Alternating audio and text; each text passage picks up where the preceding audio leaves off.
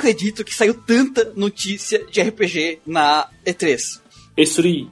Eu me impressionei também, cara. Esri. Achei que ia ser um jogo só. É, mas, tipo assim, a gente tem muito RPG e tem várias notícias aqui que é só falar que vai lançar um port, coisa do tipo. Então, alguns, a gente vai passar por cima de alguns, porque ou a gente tem pouca informação sobre eles, ou é só um port, ou coisa do tipo, mas é legal a gente informar vocês, pra gente poder ir pros principais. Então, vamos lá. Baldur's Gate 3 vai sair pra PlayStation 4, Xbox One, PC e Google Stadia. Sem, a gente tá, tá sem uma data de lançamento, e a gente teve um trailer que só mostra, né, conceitualmente, mas o Christian disse que os desenvolvedores comentaram, né? O, a equipe que fez o Baldur's Gate é a mesma que fez o Divinity, aí eles postaram ali nos comentários que eles estão usando como base o sistema de magias da, da edição mais recente de D&D, então vai ter ali umas diferenças aí em relação aos Baldur's Gates anteriores, e vai ter uma proximidade aí também com as mecânicas que a gente já viu um pouquinho em Divinity também. Então vai ter isso. Já tematicamente, na história mesmo, foi confirmadíssimo que uh, a história de Baldur's Gate 3 começa exatamente no final da aventura impressa que a Wizards of the Coast vai lançar para o Dungeons and Dragons quinta edição, que se chama Baldur's Gate uh, Descent into Avernus. Então, nessa aventura de D&D que vai sair em, em, setembro, outubro, a cidade de Baldur's Gate vai ser transportada para a primeira camada do inferno, dos nove infernos, né? E vai dar merda lá, vai ser um jogo meio, vai ser uma, uma aventura meio Mad Max no inferno. E aí, quando Baldur's Gate voltar para o plano material, né, que é onde acontece normalmente as aventuras,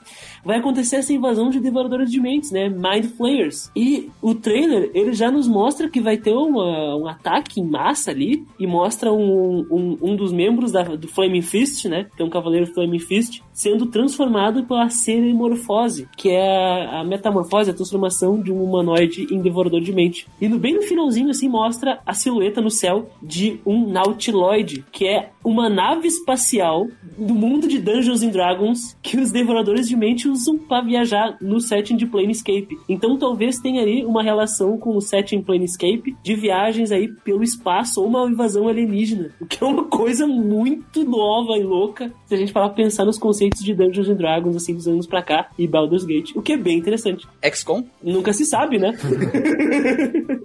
Nunca se sabe. Prosseguindo, a gente tem agora também o... A gente vai ter o Dragon Quest Builders 2, que vai sair pra PS4 e Switch no dia 12 de junho de julho de 2019. O Minecraft da Square, basicamente. É, Dá pra fazer umas dungeons bem maneiras agora, com umas mecânicas novas, né, que eles mostraram. O 1 já era bem legalzinho, já, né? É o Mario Maker do Dragon Quest, né? Parece divertido, cara. Eu nunca joguei, mas dizem que é. Tem cara de ser muito legal. Eu adoro Dragon Quest, cara, mas eu não me imagino jogando desse, na boa. É muito chato, né? Sim, só. Sim, sou, é boa. Tô chato pra caralho. A gente também teve a notícia aí que uh, a gente vai ter o War of Division Final Fantasy Brave Envious, que é Exvius. Que porra de nome! É, é tipo assim, é, é Final Fantasy Brave, o Brave Exvius é, é, um jogo de celular de Final Fantasy que eles vão trazer pra cá também. E esse aqui é tipo meio que um spin-off ou alguma coisa do tipo daquele jogo. Meu Deus. Mas é, é, cara, pelo que eles mostraram, que não foi falado muito, é basicamente um Final Fantasy Tactics pra celular, simplificado. Ah, parece War of Engines, né? É uma tentativa de, de combater ali o Fire Emblem Heroes, né? Vai saber. Faz tempo. Eles criaram ali, tipo, umas facção. Ah, essa facção é especializada nisso, essa outra facção é nisso. Então, tipo, é um tático. É um tático, porque o, o, o próprio Final Fantasy Tactics trata de guerra, né? E ele, pelo jeito, vai tratar sobre isso também. É, e coelhinhas, mulheres É, coelhinhas. é, é, é Final Fantasy Tactics, gente, basicamente. Pelo que deu pra entender Ou na seja, conferência. Final Fantasy Tactics tem coelhinha aí, cara. Pronto. Vão se cagar por causa que Fire Emblem tem mais waifus do que Final Verdade. Fantasy. Ou seja, deixa quieto. A gente, depois de muito tempo, também teve notícias de Marvel Ultimate Alliance 3. Vai sair exclusivo Aê, porra! pra Switch. É um action RPG. Caso vocês não, sab- não sabiam, ele é um RPG action. O primeiro sensacional, o segundo terrível de ruim. e esse 3 aí mostra que parece ser voltar às origens e ia ser bom pra caralho pelo gameplay. Mostraram muito gameplay do jogo, revelaram muito personagem jogável. E eh, as pessoas tinham medo que eles excluíssem os X-Men e o Quarteto Fantástico, né? Que era uma coisa que vinha acontecendo sumariamente, que a Marvel vem fazendo, porque eles não tinham os direitos dos personagens de cinema. Mas mostrou que vai ter X-Men pra caralho no jogo. E vai ter personagem restolho que vai ser jogável também. E personagem novo nos quadrinhos, como a Spider-Gwen, a Miss Marvel Kamala Khan e o próprio Miles Morales. Então a gente vai poder jogar com o Peter Parker, a Gwen, a Mulher-Aranha e o Miles Olha só. Morales como Homem-Aranha. Três Homem-Aranha. Além de terem confirmado aí três pacotes de expansão. Um com mais X-Men ainda, um com o Quarteto Fantástico graças a Deus. E um com os o que eles chamam de Mar Paladins Marvel, né? Que vai ter provavelmente o Cavaleiro da Lua, o Luke Cage, aí os, os heróis mais urbanos. O que vai Cara, ser bem legal. Eu vou falar uma coisa. Essa parte foi impressionante, que eu, eu não sabia que esse jogo era RPG. pois é, é um action RPG. É RPG. Então, ele vai sair exclusivo pro Nintendo Switch agora em julho, dia 19. Então, pra quem tem um Switch aí. Daqui a pouco, né? Logo, logo. Final Fantasy VIII finalmente recebeu um remaster. Foda-se. Vamos pra próxima notícia. Beleza. Caguei, né? Caguei. Sabe o que eles tinham que fazer? Em vez de fazer. Ah, já tô puto, já tava, já tô soltando aqui já. Não, calma, Eu- eu- calma, calma. É, é, é, é, eu já ia falar. É pessoa lá sem motivo aparente. Eu já ia falar bosta aqui xingando de. Cara, ao invés. Não, eu vou falar então. Ao invés de Ah, fazer não. remaster dessa porcaria, por que, que não faz um port tipo, dos Bravely's para as plataformas atuais? Vai se fuder com Final Fantasy VIII? Ninguém Mas eles vão lançar um Brave. Eles não vão lançar um Bravely pra Switch? Não, não que eu saiba. Tem um boato aí, tinha um boato aí que eles vão lançar um Bravely portado para o Pega, Switch. pega os dois Bravely's e porta eles pra PC. Vai, enfia Final Fantasy VIII no meio do traseiro. Já deu pra ver que o pessoal aqui ama Final Fantasy VIII. Eu dei uma olhada na- no vídeo, é, melhorou bastante. Os personagens têm cara de gente agora, não é mais. Não, eu vi gente dizendo. Morreu um meme, Cara, né? eu vi gente dizendo que tava melhor o antigo. Eu falei, vão tomar no cu, cara. O- os caras não tinham cara de gente. Era, era, uns- era, era, tipo, imagem pixelada. Agora tu consegue ver claramente o rosto dos personagens. E eu, eu comparei com o character design e tá parecido, cara. O jogo tá, tá, tá bem mais polido. O remaster do 8 só veio pra estragar o meme da Rinoa. Isso. Só isso. E a Renault vai continuar tirando o cachorro dela agora em alta resolução. Que vai explodir Feliz, O que que tu tá me encarando aí? Eu? É, é tu. Eu só tô te olhando né, defender esse jogo da Eu não tô defendendo o jogo, eu só falei que eu, sobre o, como é que tá o, o remaster dele. Eu só tô te olhando, não tô te metendo ainda. Ainda, detalhe. Pra quem não sabe, né, quem não jogou ainda, a versão, do, pelo menos a versão da Steam, essa versão nova que eles, que eles têm, é, tem o Magic Boost, então você não precisa ficar fazendo draw. Então é a melhor versão pra te jogar Final Fantasy VIII. Bom, ele vai sair pra PC, PS4, Nintendo Switch, Xbox, ainda esse ano ele vai sair. Indo pra frente, Elder Ring, é, que vai sair pra PC, PS4, Xbox One, sem data de lançamento, aquele jogo lá do cara lá do Game of Game of Thrones, que vai, que deu consultoria lá pros caras. Cara, assim, é, Game of Game Thrones. of Thrones. Que é o George R. R. R. Martin. Isso. Vai ser os caras do Dark Souls com a consultoria dele, basicamente. Ô, losco, mano. Ô, Só losco. que o trailer é, não mostrou nada, então a gente não tem muito o que comentar sobre o jogo. Mostrou porra, Porra nenhuma, nenhuma, eu cara. nem lembrava desse jogo até olhar aqui pro título dele. Olha, a gente já sabe de uma coisa, né? Vai ter gente pra caralho que vai morrer nesse jogo. Provavelmente. No final vai ser ruim. E o final vai ser ruim. Nossa, excelente, Lucas. Excelente. Eu bateria palmas pra você se não tivesse tarde da noite já. The Surge 2 vai sair pra PlayStation 4, Xbox One e PC agora em setembro, Qual dia que é o 24. surgiu um, cara? Hã? 24 de setembro. Qual que é o surgiu um jogo de cirurgia? Não. Não, cara! tá confundido com aquele The Surgeon lá do, do- da Steam lá que tu mexe nos órgãos da pessoa, assim? The Doctor Sim Surgeon Isso, Simulator. não. É tipo um Dark Souls cyberpunk com armaduras tecnológicas. Algo nesse tipo assim. Ah, tá. Os, os Souls-like. né? É isso, isso mesmo. Ah, não, ah, não, não, não. Souls-like. Souls like. Souls-like é um troço que é tipo aquele que não pode ser nomeado, só que no- nos gêneros. Persona 5 Royal pra PlayStation 4 em dia 31 de outubro sai no Japão e o ano que vem aqui, sem data específica. Ah, uma, uma, uma coisa interessante pros fãs que eu vi, que eu vi o pessoal comentando é que é, perguntaram se eles tinham é, planejamento de lançar o, esse Persona 5 para outras plataformas, né? Eles falaram pensando. Eles falam tipo assim, a gente não tá nem fazendo pra outras plataformas e a gente nem pensa em fazer. Você que Cara, tem no é- aí, É, você tinha esperança de, de ter esse jogo? Já era, cara. Enquanto Persona 5 já vai receber uma versão recalchutada pouco tempo depois do seu lançamento, Shin Megami Tensei 5 é uma lenda urbana. Verdade. Ah, a, a Nintendo nem falou nada de Shin Megami Tensei 5 e nem é, nem, nem é culpa da Nintendo também, né? É culpa da É, porra você- da, da Atlus. Também é culpa dela também, porque ela anunciou o jogo pro. Ela tinha coisas mais importantes pra fazer que o 5, né? O Shin tipo, tipo, jogo de dança de Persona. É. ah, e saiu já o nosso jogo de dança do Persona cro- 5? já, faz tempo já. Já? Ah, o crossover em miniatura lá pro 3DS, que é muito mais importante que Shin Megami Tensei 5. Os de Shinigami Tensei, mandem comentários Um, pra um, gente. um Musou de. de Persona. Persona 5.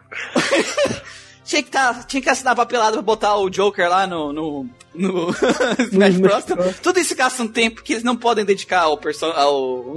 Daqui, daqui a pouco anuncia um jogo de luta de novo nos moldes do Persona 4 Arena, que é Persona 5 Arena. E aí vai, é, vai ser isso aí. Vai ser É isso que aí. assim, ó, eu tenho a convicção que ah, tem uma pessoa na Atos trabalhando no Shinigami T65. E o cara, o cara só tá rabiscando o, o Jack Frost. É só isso que ele tá fazendo. É que tem. Kingdom Hearts 3 ganhou uma DLC aí, chamada Remind, Ah, não! que, que adicionou várias coisas do qual a gente não pode citar porque é spoilers. Então ela já tá no PlayStation 4 e no Xbox One, caso você tenha Kingdom Hearts 3. Code Vein finalmente ganhou uma data. Code véi. Então ele vai sair para PlayStation 4, Xbox One e PC no dia 27 de setembro desse ano. Vai ser quase um presente de aniversário pra mim. Não que não que seja bom.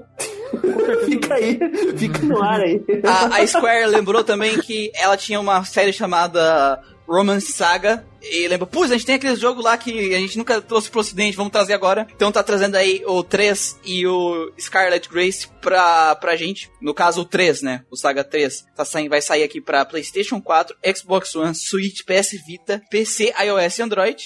E o Scarlet Grace vai sair pra PlayStation 4, Switch, PC, iOS e Android. Só um detalhe sobre o Saga 3. Eu vi no trailer, parece que eles fizeram um jogo tudo do zero. Com sprites lindos. tá bonito, tá ligado? bonito. Tal, ligado? Os efeitos. Cara, eu me pergunto uma coisa, Square, filha da puta. Por que você pega uma- quase ninguém conhece, quase ninguém dá a mínima. Por que você faz a porra de um remake porco de Final Fantasy VI? Vai tomar no seu cu, Square. Pronto, podemos voltar Já te falei, Manuel. Já te falei. Eles querem, eles fazem as coisas porca pro, pro Final Fantasy VI, porque se as pessoas, se eles fazerem um remake bom de Final Fantasy VI, ninguém vai querer jogar os outros Final Fantasy. Cara, Vai quebrar todos, razão. Eu acho que a Square não gosta de Final Fantasy VI mesmo, cara. Não, é que ela prefere o 8. Vamos pra próxima notícia, tô ficando depressivo aqui. cara.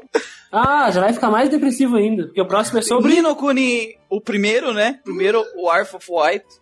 Eu não consigo falar isso, cara. Rave of the White Witch. É uma bruxa branca putona, putaça da vida. Pistola. A, a versão remasterizada dele vai sair pra PlayStation 4 e PC dia 26 de setembro desse ano. E a versão só port, né? Sem, o, sem ser remasterizada, né? Vai sair pra Nintendo Switch no mesmo dia. Que beleza. Então a gente teve ali a- o lançamento também do Collection of Mana, né? Que pega todos os, os manas lá da, da- do Super Nintendo. Né? Do Super Nintendo? Ou tem mais um que é- não é do Super Nintendo? Acho que o primeiro, né? É um do GB, o primeiro. Pega os antigos, né? Pega os antigos e traz ali pro Switch. E- Não, basicamente, os três manos que prestam, porque o resto da, da, da saga, esqueça que existe. É verdade. Eu não sei se vai sair o do DS também nessa coleção, que é bem zoado do É DS. os três primeiros. Não, ele é um Dungeon Crawler do DS. É. É os três. Não, é, é só é os os- três manos que importam, cara. Ah, então perfeito, perfeito. Que ele perfeito, já perfeito. tá, na versão digital já tá disponível pra quem quiser pegar. E eles vão lançar uma versão física em dia, no dia 27 de É agosto. interessante porque, primeiro, porque Mana, é, essa, essa, essa coletânea já tinha saído pro Japão. Eu lembro que todo mundo tava comentando, por que, que não lançou ela pro Só Agora pegar saiu, a né? tradução da. Ah, só pegar a tradução da. Do Seiken 3 e, e do Panahon, ninguém vai se importar. Mas eles, eles fizeram, né? Eles fizeram uma tradução. Então ficou legal. O problema é que tá mal precificado pra caralho, cara. 40 dólares por dois jogos do Super Nintendo. Eu sei que são dois ótimos jogos. Mana pra mim é um dos top RPGs do Super Nintendo. Mas sabe que não é, cara. tecnicamente, não é a Nintendo que dá os preços pra esses jogos aí, são as próprias empresas. Cara, mas Porque a tu- Nintendo tem coisa no meio também. Não, eu eu imagino Ela que sim, mas tem, mas- tem muito jogo lá com preço baixíssimo. A, a Capcom na, na eShop, pelo menos do 3DS, que eu sei que a mesma política se aplica no Wii U e no, no Switch, eh, a Capcom colocava jogos como Monster Hunter 4 Ultimate em época de, de lançamento, custando ali o equivalente a 60 reais, 40 reais, sabe? Tem Que é jogo quase barato, nada. né? Sendo, sendo que a base desses jogos era 150 reais. Isso com preço em reais, né? Caralho, o único jogo que eu comprei da Nintendo até hoje foi o Lost Sphere, porque ele tava caro pra caralho na Steam também. Quando... Dragon Quest 11S vai sair para o Switch dia 27 de setembro. The Dragon Quest 11S Echoes of Elusive Age Definitive Edition. Se você não comprou, você tem um Switch, você não jogou Dragon Quest ainda 11 por algum motivo, pega essa versão do Switch porque ela vai ter uma coisa interessante que vai valer o seu dinheiro. Roupa do Mario? Não, você vai poder jogar em- com os personagens em sprites. Isso é legal pra caralho. Ah, é verdade. Que legal, cara. Cara, que isso é legal. foda pra caralho. Eu, sabe por que que eu não vou comprar o Dragon Quest 11 de novo? Porque a história dele é uma merda.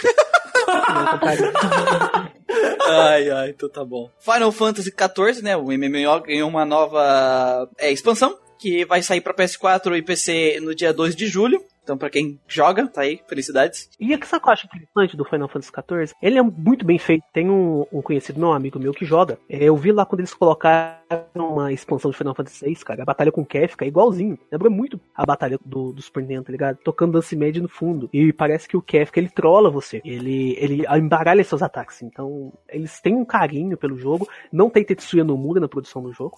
Ou seja, não vai sair porcaria. E os, os personagens estão bem realistas. Tem aquela cara de porcelana que, que surgiu com Final Fantasy VIII. Mas o problema, Porcelana. é, o problema é que ele é MMORPG, então foda-se. Vamos pro próximo. Final Fantasy Crystal Chronicles Remastered Edition of Chaos. Customers, né? of Chaos vai sair uh, no inverno para PlayStation 4, Switch, iOS e Android. Mais um jogo mobile. Inverno, inverno do hemisfério norte, né? vai Isso, ser um nosso verão, verão. no final do ano. Vai Isso. ser no final do ano. PlayStation 4, Switch, Android, vai ser pra Vai tudo, até pra relógio. Não sai pra PC. The Last Remnant Remaster. Vai estar agora, está agora disponível para Switch, né? Versão remasterizada do The Agora, Last Remnant. agora no Switch. Já está Switch. Pra quem não jogou, não vale a pena. Não sei Ah. nada sobre esse jogo. Eu tenho ele aqui na, na Steam. É uma Não, merda? tipo assim, é, é, tipo assim, ele é um jogo que tem uma história ok, ela, ela é interte o suficiente, ele tem uma ideia excelente da, pra jogabilidade, só que é mal polido, bem mal polido o sistema de combate dele. Um legal dos tempos modernos.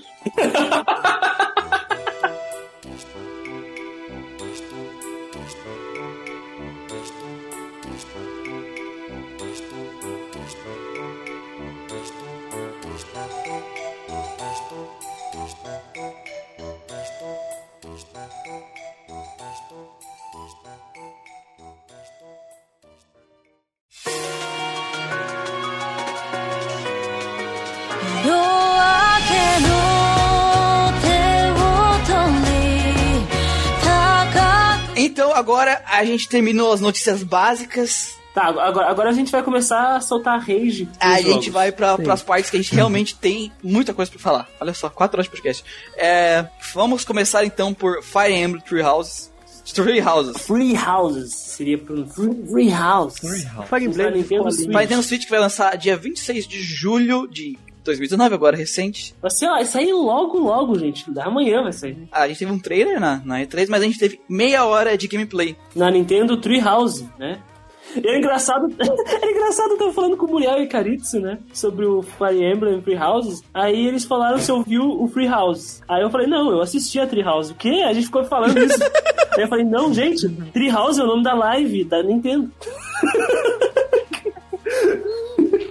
Aí, Teve uma gameplay de meia hora que eu assisti. E assim, pra quem não gosta de. é, da- da- quem não gostou do conceito de escolinha, Eu. pelo que elas falaram, porque elas jogaram e foram mostrando, né? É uma mecânica importantíssima pra, pro jogo. Colocaram um valor alto pra ela, porque é muito do, do, do progresso de melhoria dos personagens, de customização dos personagens, porque vai, vai poder mudar eles de classe, melhorar habilidades específicas deles em tais armas, e todas as side quests e coisas dos personagens pra te evoluir eles de várias maneiras estão focadas nessa parte de escolinha, pelo que elas falaram. Tem calendário, tem tudo pra, pra seguir, né? No, Ai, meu no Deus treinamento. Ah, gente, é o seguinte, ó. Que que, qual foi a minha percepção disso aí? No Fire Emblem Awakening Fates, nós temos ali essa interação social dos personagens entre as batalhas, que dependendo do, do reflexo daquilo que ocorreu durante as batalhas, por exemplo, com que unidades o teu personagem acaba se unindo, com que unidades acabam combatendo juntas, no momento de intervalo, nós temos ali uma interação de roleplay, um avanço, que acaba evoluindo o relacionamento, que pode dar status e bônus melhores. Percebi que em Fates mesmo, eles melhoraram essa ideia. Não é à toa que eu tava comentando com o Muriel.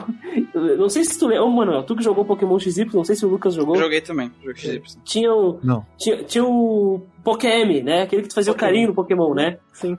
Pegava o Stylus do 3DS, assim, e tu fazia um carinho no Pokémon. Existia isso no Fire Emblem Fates. Só que tu fazia nas wife. Tu fazia nas wife e nos rusbando, entendeu? Só que isso foi cortado na versão ocidental, isso foi banido, isso foi cortado da versão ocidental, ela veio sem isso, porque achavam que era muito japonês. O que acontece? Eu percebo que nesse Fire Emblem Houses, eles evoluíram ao máximo É o essa, essa, né? essa, essa interação aí dos personagens durante o período entre batalhas, que acaba tendo um viés muito japonês de interação cotidiana, de slice of life. E é aquilo, né, né, Christian? É aquilo lá. Qual que é o melhor lugar Se você é um escritor ruim, qual o melhor lugar para você fazer a interação de seus personagens e fazer o maior número de pessoas se interessar pela sua história de imediato? Ou em ambiente escolar? Chegar no puteiro. Puteiro. Puteiro.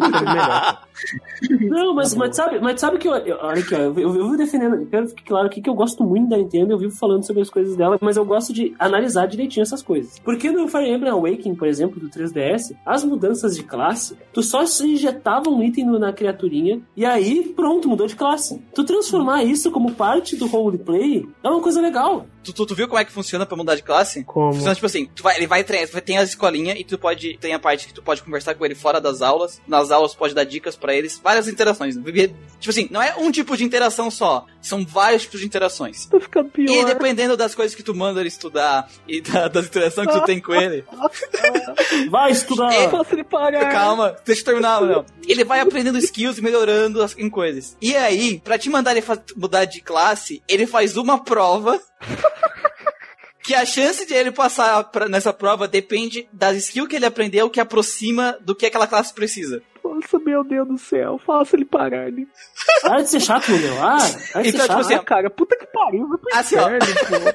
A, a live da, da, da, da, da Nintendo sobre, tipo, teve dois combates. Eu gostei bastante dos combates, os combates estavam bem legal. Eu gostei. Não, os combates parecem estar muito bons. E, só que eu senti que, que o Christian falou, tipo assim, ah, entre os combates vai ter isso. Pelos que elas falaram, eu senti que é. No- em- normalmente, normalmente era Sim, nos antigos, nos antigos falou que é isso. Mas sabe o que é lance, eu não sei. Christian, que eu tô entendendo aqui? É que essa parte de interação entre os personagens, entre minigame dos estilos no 3DS, era totalmente facultativa. Você não era obrigado a fazer. Mas pelo visto agora a parte da escolinha você vai ser obrigado a fazer, senão você toma no cu.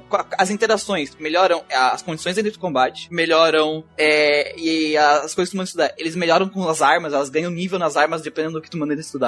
Nossa.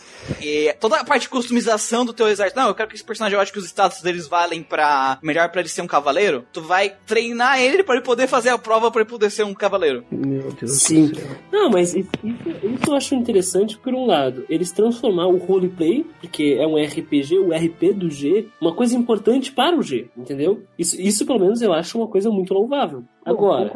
E a, a- a os grandes fãs que com o, re- o reviver da série Fire Emblem, que chegaram com Fire Emblem Awakening e adoraram as interações dos personagens, porque querendo ou não, no Fire Emblem Awakening Fates, as interações e os relacionamentos que tu estabelecia com os personagens eram fundamentais para estabelecer um exército poderoso, até porque tinha uma pegada meio de breeding de Pokémon, assim, que tu escolhia qual casal tinha uma combinação melhor para poder passar as habilidades para as próximas gerações. Essa, esse público tá meio que ditando o que vai ser. Verdade. E esse é um dos resultados disso. E se a gente parar pra pensar, o- os dois Fire Emblem antes do Awakening é o Fire Emblem Shadow Dragon, que é um remake do primeiro Fire Emblem, e o, e o Fire Emblem 2, que é um remake do 2, que nunca veio pro ocidente, porque o Shadow Dragon não vendeu muito bem. Então o Awakening é uma aposta que deu certo aqui no ocidente, e os caras vão continuar apostando nesse público. Tem muitas interações pelo que elas jogaram. É, cara, tem muita coisa pra fazer durante o dia com os personagens, assim, ó. É, quando tu vai falar com eles, eles sempre têm alguma coisa pra te dizer. Eles estão 100%, pelo que elas falaram, eles estão 100% dublados,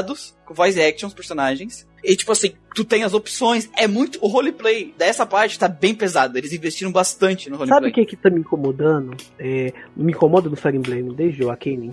O primeiro Fire Emblem que eu joguei foi o, o do GBA. E o que me interessou nesse jogo, o que me interessa nesses jogos de estratégia, que a gente chama de SRPGs, é justamente essa parte da estratégia de campo e essa parte de você gerenciar suas equipes, gerenciar seus soldados. O que me incomoda no Fates, que tá me incomodando hard nesse Fire Emblem Three Houses, é que esses jogos modernos você não vê mais os seus personagens como unidades, como soldados. Você vê eles como seus amigos, como seus suas waifus, seus husbandos. E isso pode, isso tira um pouco o, essa parte estratégica de Fire Emblem e fica algo muito RPG comum. Quem nem falou, tá aumentando o roleplay, cara, mas assim, o propósito de Fire Emblem nunca foi esse, cara. Nunca foi essa parte do roleplay. Sempre foi essa parte estratégica mesmo. Eu acho interessante se essa parte for facultativa. Tipo, eu não gosto da parte de escolinha de Persona, mas eu adoro Persona 4, tá ligado? Porque ele encaixa essas partes muito bem. E tipo, você tá numa escola, tem que fazer uma escolinha, você tem que dar prova pros seus soldados pra eles subirem de classe. E, e tá uma guerra acontecendo lá fora, eles podem morrer no intervalo de uma aula pra outra, cara. É, é muito estúpido pra minha cabeça. É isso que tu falou, eu não, vi, eu não vejo problema deles quererem se aproximar, uma, uma proximidade maior com os personagens. Talvez a maneira que eles estejam fazendo com as coisas de escolinha seja muito forçada pra pegar o público mesmo. Mas, eu, eu não acho ruim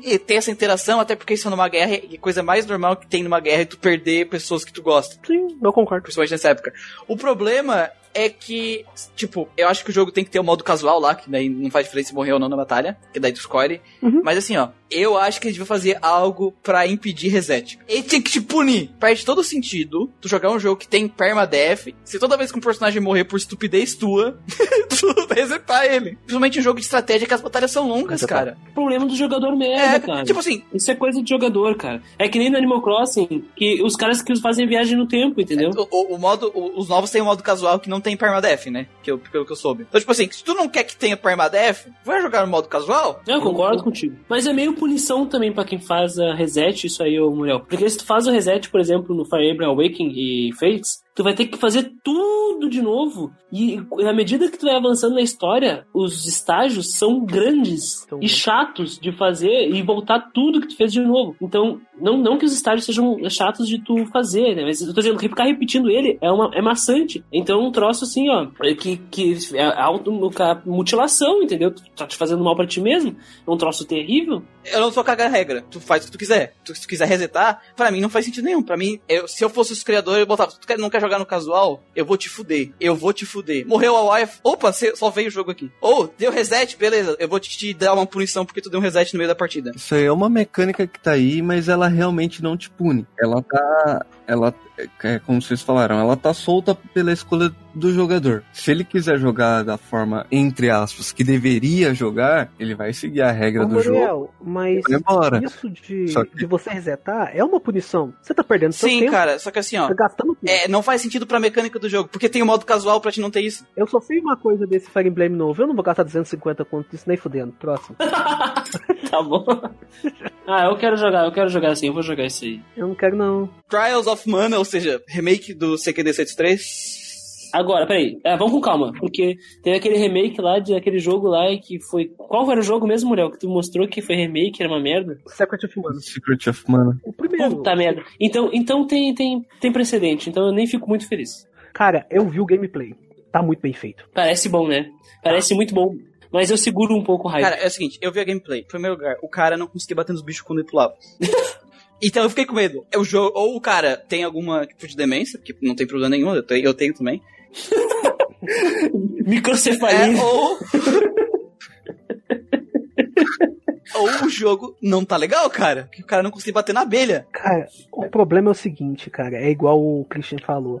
É, eu fiquei empolgado por ser Seiken Densetsu 3, tá ligado? Eu adoro É, esse jogo. é, Só que o problema, olha o remake de Secret of Mana, cara. é. O Puta remake é um lixo. Eu comprei ele na Steam. Primeiro, ele tá mal precificado. Eu comprei ele por 80 pau. Falei, vou comprar esse jogo porque eu quero ver Secret of Mana. Nossa, E a- tu tomou no rabo, mano. Que puta Cara, merda. eu- Sinto olha muita pena olha- de ti, sinto muita pena de ti agora história, mesmo. Christian. Espera, olha minha história. Ela Tu tem não conhece minha história.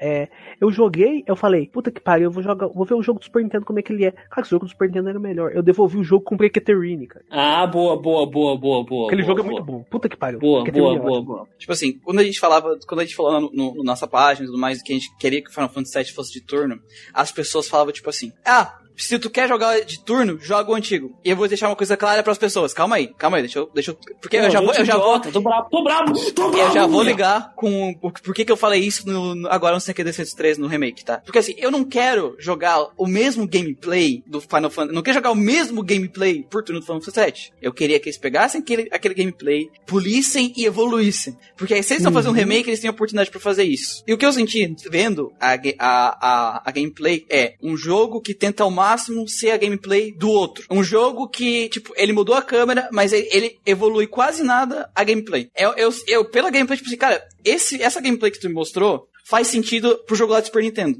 Ô Muriel, você que viu a gameplay, me responde uma coisa. Eles usam magia quando eles estão na gameplay? Usam magia e as skills. A magia trava o, o menu do jogo? Eu não vi travar nada. Tipo, é bem, tá, tá de boa. Então tá bom, já é uma melhoria. Sim, não, mas tipo assim.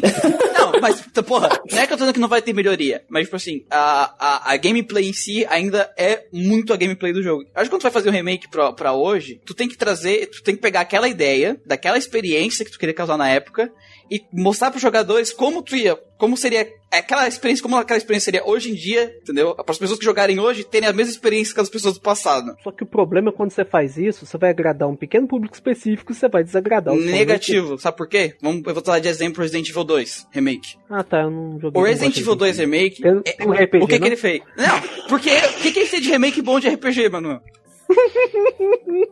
É foda, eu não achei exemplo. Deixa, deixa eu deixar claro, tipo assim, qual, é a moral do jogo? Survival horror, né? Esse, esse sentimento de tu, desse sentimento, sabe? De survival. Eles mudaram a gameplay, melhoraram a gameplay, só que assim, o sentimento da pessoa que jogou lá na época, que foi desespero, uma pessoa, uma criança que pegar o Resident Evil 2 antigo pra jogar hoje, uma pessoa, tipo um adolescente de hoje, vai jogar Resident Evil 2 de hoje, é o antigo, né? Pra jogar hoje, não vai sentir nada com aqueles gráficos, com aquela gameplay, vai chamar merda. Agora, ele vai pegar esse e ele vai sentir a mesma coisa que o cara que jogou o primeiro na época quando era adolescente sentiu. Ah, vai se cagar E todo. as pessoas que jogaram o antigo adoraram o novo porque ele melhora muito, ele traz aquela proposta, a proposta do jogo, pra uma gameplay nova. Não só reutiliza, não fez tudo igual, ele trouxe pra uma mecânica nova. Ah, Muriel, eu lembrei agora de um bom remake de RPG. Final Fantasy IV pro PS.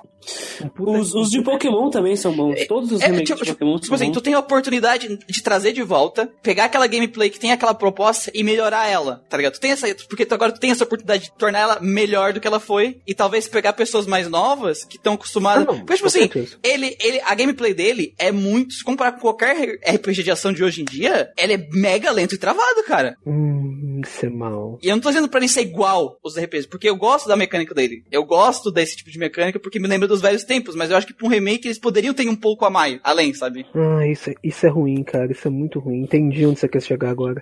O remake do primeiro Fire Emblem também é muito bom. bom. Shadow Dragon é bom. A gente vai jogar o remake e vai adorar. Mas eu acho que esse pessoa não vai trazer a série Mana de volta porque as pessoas não vão gostar. Cara, um cara novanista, ele comentou comigo. É. Nossa, é um remake, tá? Mas podia lançar um jogo novo. Eu disse não, porque Mana tá morta. Se fizerem um jogo novo de Mana, vai dar merda. A Square não quer, se- não quer arriscar. Ela tá preferindo investir em remakes. Porque ela sabe, pelo menos, ela vai agradar o público antigo.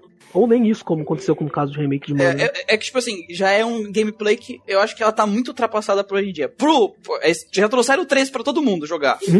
E, é- e eu senti que é basicamente. Eu senti, tá? Eu senti isso na gameplay, não tô falando. Eu provavelmente, se eu vou, se eu, jogo- eu vou comprar o jogo e vou gostar. Mas. Porque é, é, é um tipo de jogo que eu gosto, mas, tipo assim, claramente é humana, é o, é o CQD 103 Seiken Descent em 3. 3D. Ponto.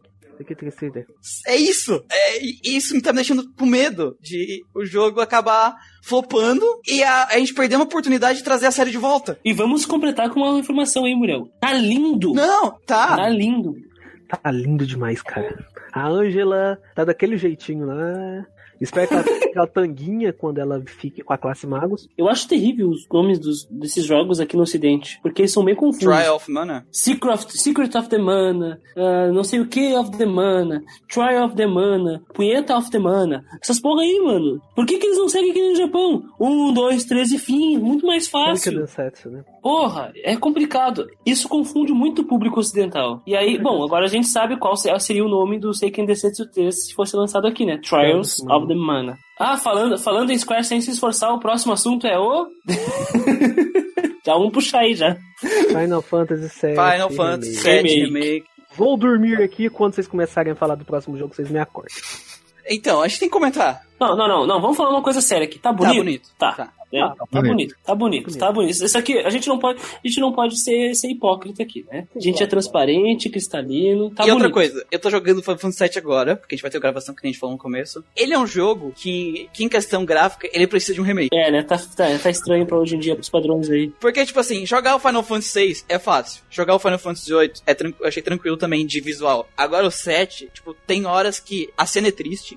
Eu tô gostando da parte, dessa parte triste que eles falam dos personagens e desenvolvimento. Mas aqueles bonequinhos, cara, não ajudam hoje. Hoje em dia não dá mais. E, o, e sem falar que tá bem mais badass o Cloud agora, né? O nuvem. Porque no bonequinho, é, o nuvem tá muito badass. E o Sephiroth continua aí de boi. Não, tá, tá legal. É, visualmente eu acho que o jogo tá muito bonito, tá melhor que o outro remake. Na, na, na do outro vez que eles trouxeram, né, o trailer. Tá bem melhor. E apesar de tudo, eles mostraram um pouco da gameplay, né? E apesar de não ser por turno, eles tentaram fazer uma, uma referência a- ao Sim, sistema de combate.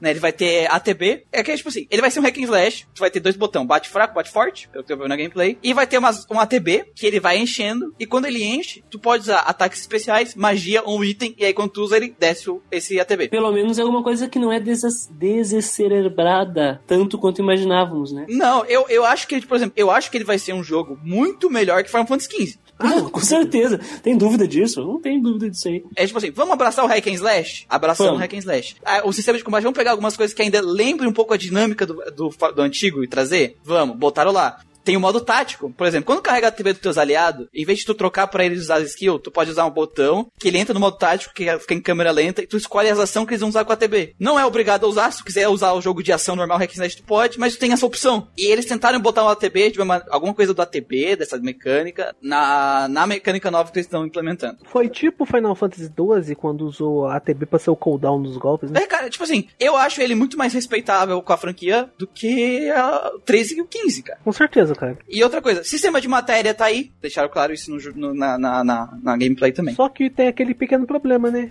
E que a gente já sabia, mas a gente não tinha nenhuma confirmação disso. O jogo vai ser picotado. Vai ser picotado. Você vai pagar 60 dólares é, até, na parte até Midgard. Isso aí foi uma coisa que muita gente ficou em dúvida, principalmente a mídia, né? Porque eles não esclareceram na, na conferência, eles disseram apenas que vão ser duas mídias, é, dois, dois Blu-rays. Né, o jogo. E isso gerou uma dúvida muito grande na, na mídia em geral. Eles mesmos, é, parte da mídia publicava uma coisa, parte da mídia publicava outra. Parte da mídia falava que seriam dois DVDs, é, dois, dois Blu-rays. O primeiro Blu-ray ia se passar por Rune Midgar inteiro e o segundo seria o restante do jogo. Não vai caber. Só que no, se você entrar no site oficial da, da Square de venda, ele diz que é um jogo multiparte. Ou seja, ele vai continuar sendo por episódio. E essas duas mídias vão ser só o primeiro episódio. Esses dois Ah, vão ser só o primeiro Nossa. episódio. É, e uma, e, um- e uma atualização, Lucas, que saiu, eu acho que saiu hoje, que foi que perguntaram pra eles quan- com quanto eles vão dividir o jogo, né? Sabe qual foi a resposta deles? Não confirmaram, né? Não, a gente não sabe. Não sabe. Cara, Porque Eles vão fazendo pra ver o- onde vai. É. Eles vão fazendo porque e colocando no Blu-ray, e quando fechar um Blu-ray, eles vão lançar. Vai ser isso. Pra quem jogou Final Fantasy VII, a- essa parte de Rune Midgar, ela dá mais ou menos 7 horas de jogo. E eles estão fazendo dois Blu-rays pra fazer uma parte completa de um jogo inteiro. Dois Blu-rays são 100 GB. 7 horas e 100 GB. Eles vão expandir o jogo? Vão. Sei lá, pra 30 horas eles vão expandir essa de 7 pra 30 mais ou menos, 35. Pô, mais minigame. Não sei. Entendeu?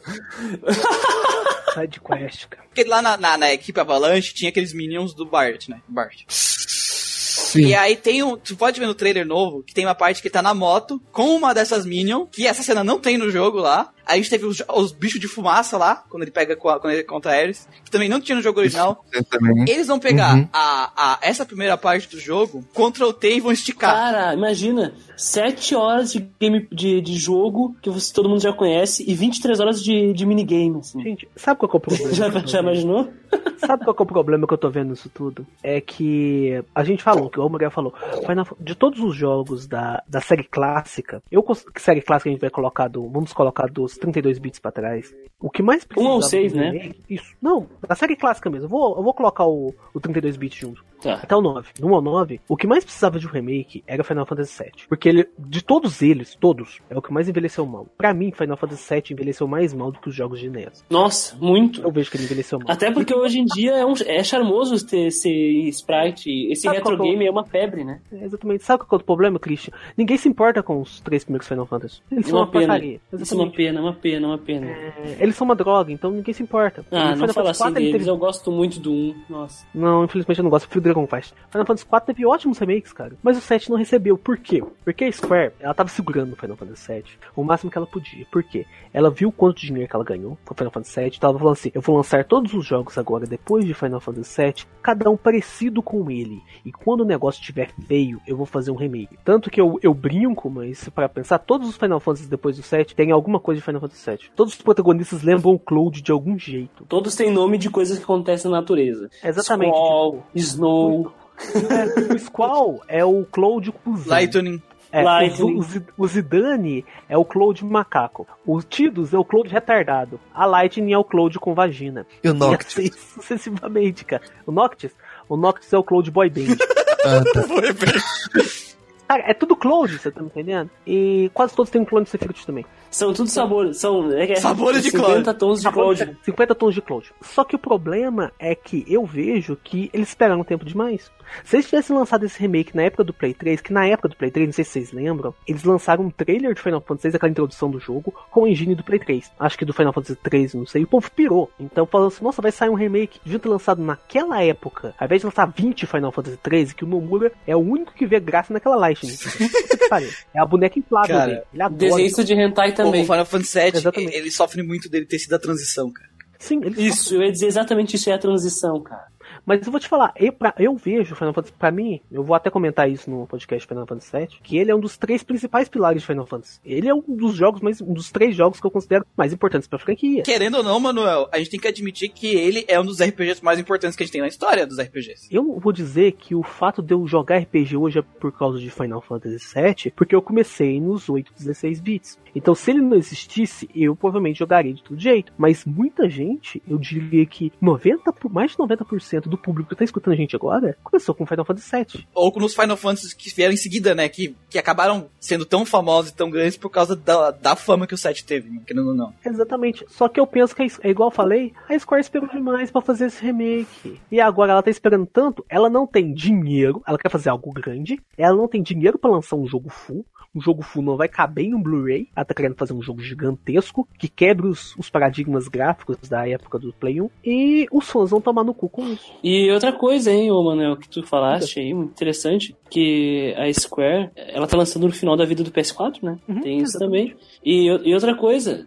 ela já tava passando por uns perrengues econômicos aí, financeiros, por causa do investimento desacerbado nos Final Fantasy mais recentes. Que, que é, eles investiram tanto dinheiro né, em, em engine gráfica, essas coisas assim, em, em questão de iluminação, sombreamento, tudo mais, a A água, grama. essas coisas assim, a grama, o vento na grama, que o dinheiro que veio em retorno não tá tapando o buraco que eles acabaram abrindo. isso Eu tenho, é, mim é um realmente, isso é sério. Se o Final Fantasy É VII aí, por, por algum motivo, não fizeram o dinheiro que eles esperam, talvez dê um problema aí muito sério corporativo. Isso é um problema que eu vi que também foi o resultado de Final Fantasy VII. Que depois que Final Fantasy VII deu aquele resultado, a Square passou a priorizar gráfico e deixar o resto um pouquinho de lado. Quanto mais passou o tempo, mais o Final Fantasy foi perdendo a essência da narrativa. Isso, exatamente. O 8, eu achei que a narrativa dele, eu achei que eles erraram na hora de construir a narrativa, mas ela ainda tá ali. Sim. O 9, Ela eu tá. não joguei ainda, mas pelo que as pessoas falam, ele tem muita parte emocional, ele tem muita coisa boa ainda de narrativa. O 9 é muito especial, até porque o cara, né, tava Sim, e quando é, foi passando cada vez mais, eu vejo mais gente reclamando da narrativa. Tipo, a reclamação da narrativa foi aumentando com o tempo. E justamente o, o que dava a, a peculiaridade pra Final Fantasy, né? Que diferenciava ele de Dragon Quest. Um foco mais sério na narrativa. O 2 é uma porcaria, mas ele tem uma narrativa mais séria que os Dragon Quest, cara. Eles já tentavam fazer isso. Chegou no 4 no 6 chutando balde. No 7 também, ele veio no começo do Play 1, ele tem uma narrativa boa. É, ele é um jogo muito gostoso de jogar, tô gostando de jogar ele. E ele realmente precisava de um remake, mas eu tô com medo de que, como a gente falou, a Square tá com problema financeiro e tal. Ela pegar essa parte de Midgard, é 7 horas, que nem o Lucas falou, e esticar pra um jogo de dois Blu-ray, se for realmente só a parte de Midgard. Não sei se vocês confirmaram se essa primeira coisa vai ser só Midgard. Confirmado. 23 horas de minigame, 23 horas de minigame, Léo. A, a história de Midgard, ela é rápida, direta ao ponto na- no, no original. Original. Ela não te enrola e ela te mostra só o que precisa. Cara, o que, que disso aqui, dessa só dessa parte de mídia, o que, que eles vão fazer com esse pequeno pedaço que é, não é 5% da narrativa do jogo? Olha aqui, ó, olha aqui, ó. Se, se eles colocarem aí pelo menos 15 horas de pescaria, eles salvam o jogo. Tem água em Midgard? Eles vão botar side quest, tipo, de caça. Ah, inventem pescaria. de caça, tipo que no Final Fantasy XV tem um monte de side quest de caça, de caça especial, não sei o que. Eles vão encher o jogo disso. Eu tô com medo que eles. né, Eu não vou dizer que eles vão fazer, porque eu não joguei o jogo, eu não tenho o jogo aqui pra dizer que eles vão fazer isso, né? Eu não tô lá dentro da Square. Eles chamam isso de barriga, Muriel. Eles criar uma barriga no jogo. Eu tenho medo que eles forcem um jogo que era uma parte que era pra ter 7 horas, e talvez, se fosse mais trabalhado, eu acho que até pode passar por umas 10 horas se fosse mais trabalhadinho. Mas, tipo assim, pra um jogo de dois Blu-ray, cara. Cara, é complicado, cara. Eu adoro a parte de Midgard, mas é a parte Pô, mas vamos ser sinceros. Ima imagine se eles lançam o jogo amanhã, hein? Vamos fazer esse exercício de imaginação. Eles lançam o jogo amanhã e ele tiver aí 15 horas de duração com dois Blu-ray. O que vocês acham que vai acontecer com a indústria? Eu quero saber onde é que foi todo o espaço do jogo. Foi em grama. Pois é, pois é. Olha aqui, ó. Não, sério. Se eles lançarem dois Blu-ray com de mínimo, mínimo 20 horas de duração, eles vão descobrir que eles podem fazer qualquer bosta contanto que seja bonita. Eles já tinham uma ideia disso aí antes, mas vai confirmar pra valer? Cara, qualquer eu tô- coisinha curtinha que tenha grama bonita e vão lançar pra sempre, Eu- gente. Eu tô pensando em outra coisa aqui, que é até pior. Igual o Muriel falou quando ele foi jogar Chrono Trigger, que a expectativa que ele tinha do jogo, que as pessoas falavam era outra. É, a gente sabe que a expectativa que as pessoas dão de Final Fantasy VII, pra quem nunca jogou, é um negócio absurdo. Aí ele- a gente, os, os fãs falam, né? Tem todo esse, esse mito sobre Final Fantasy, a própria mídia mesmo, especializada de jogos, fala isso, né? Ele é um jogo que marcou a época, é um jogo importante pra franquia, pra história dos RPGs. Aí eles falam, tem todo essa, esse lance, esse mito sobre Final Fantasy VII. Aí quando vê, eles me lançam um jogo picado. O que que eles vão fazer pra franquia, cara? Não, e, e- e outra coisa, né, Manuel? Esse negócio de dividir o jogo por capítulo é uma faca de dois legumes, né? Hum, Dois legumes. já dizia Mamonas Assassinas, É, cara. porque assim, ó, se o primeiro capítulo flopa, a Square acabou, cara. Cancela o jogo. É? Vai ser tipo Xenosaga, cara. Público, entenda, a gente, faz, a gente é ranzinza, tá? Mas a gente quer que o jogo saia bom, mas tudo que a Square Enix Nós somos amargurados. Mas tudo que a Square Enix. É, Ela, ela mostrou um jogo bonito, ela respeitou, ela tentou respeitar ao máximo o material original na hora que transformou pra action. E a, a, pra quem eu gosto muito de Hack and Slash, eu acho que a gameplay vai ser divertida, só que eu tô com medo deles quererem botar uma barriga gigante nesse primeiro jogo e ficar uma merda e enterrar o remake por causa desse negócio de capítulo. Enterrar a franquia. Enterrar a franquia, e se enterrar, porque o que, que a Square vai fazer se ela enterrar Final Fantasy? Vai fazer, vai, ela vai viver de Just Cause? Olha, até que é uma boa, né? Tá fazendo hora extra Final Fantasy aí, de acordo com um commenter aí no Facebook. Eu acho que o Final Fantasy tá fazendo, tá fazendo nessa, que eu não vejo mais nada de bom saindo de Final Fantasy. Só que tem um problema. É, eu não gosto de Final Fantasy, do rumo que a franquia tá, tá coisando, mas graças ao dinheiro que a Square ganha com ele, é que a gente vai ter remake de Senki Densetsu 3. Você tá É, entendendo? Eu não exatamente. quero que a Square fale, cara. Se, se- se a Square bugar e virar uma Atlus aí, que depende só de pequenos lançamentos de franquia e jogo de jogo dança, de dança de Final Fantasy. você sabe o que pode acontecer? A SEGA comprar a Square. e aí? viagem. E aí, o que, que vai, o que que vai ser? Falando em fazer merda, Excelente. Tales of Arise, que vai lançar pra PS4, Xbox, PC em 2020. E, e será que vai ser pra Switch no futuro? Fica aí a dúvida. Vai, provavelmente. É que, tipo assim, provavelmente eles vão lançar e depois eles vão trabalhar, que nem a gente falou, vão trabalhar no downgrade, tirar os gráficos, passar pro Switch. Talvez, talvez de 6 a 12 meses aí pra eles lançarem pro Switch, eu acho. Igual Dragon Quest Qu- 1. Quando vazou as primeiras imagens, eu já. Ah, não, calma. Isso é Monster Hunter, né? Não é. é... é- Tales of. Eu tive o mesmo feeling, cara. Mesmo feeling. O engraçado é que, tipo assim, eu falei, é, te- é- isso aí é, é Monster Hunter. Aí o Manuel falou, depois ele não viu o que comentou, ele falou, isso é Monster Hunter. Aí um tempo depois ele tinha, cara, que Monster Hunter é esse? E quando eu postei a imagem na página, teve dois comentários perguntando se é Monster Hunter, né? Aí, tipo assim, Que eles falaram assim, a gente vai respeitar a identidade do, da franquia. Cara, já, vocês já falharam. E pior que os desenvolvedores falaram claramente que eles estão buscando novos fãs, novos Cara, consumidores. E o que, que eles quis dizer? Ele, ele quis dizer o que com isso? Ocidentais? Porque basicamente o jogo tava japonês demais? Cara, mas Sabe? o problema é o seguinte: ocidentais não vão jogar isso. Pois é, pois é. Esse é o problema. Eu gosto muito de Tales of, porque ele era uma franquia de action RPG que não era como todos os action RPGs que a gente tem no mercado.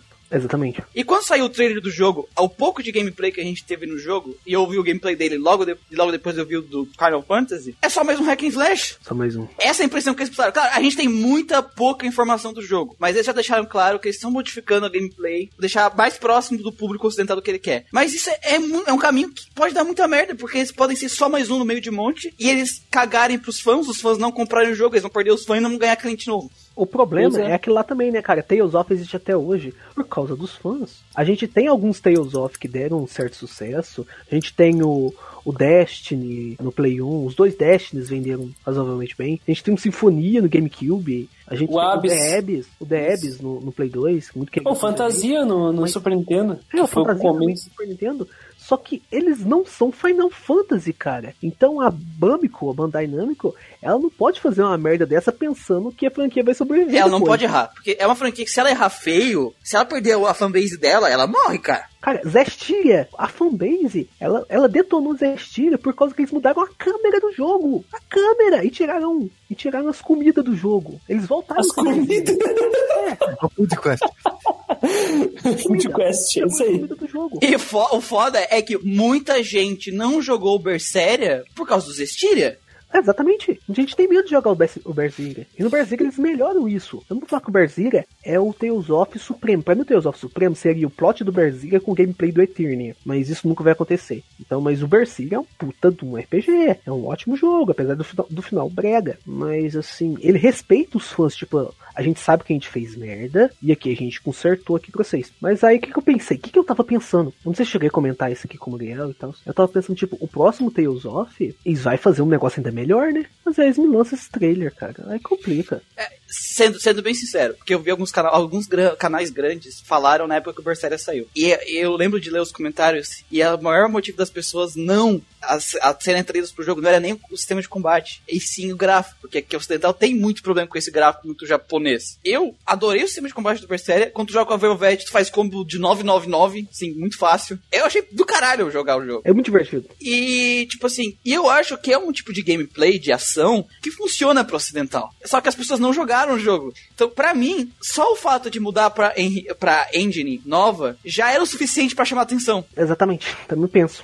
E uma outra coisa interessante hein, sobre o Tales of Arise. Ele é um jogo que demorou mais pra sair de toda a franquia. Ele demorou quatro anos. Eh, no caso, eh, Outra coisa que o Muriel comentou também que é preocupante. Essa questão dele se aproximar mais do público ocidental. Todos os jogos de ação ocidentais normalmente tem um a dois personagens. E se os únicos personagens jogáveis no jogo foram esses dois do trailer? Pois é. Porque, assim, e- porque uma das características principais da narrativa de Tales of, desde que eu conheço, que é porque eu amo a franquia, é personagens que tem que estão na história e eles interagem entre si. Aquela interação que tem te gera, tu como jogador, um vínculo muito forte com aquele grupo, com aqueles personagens.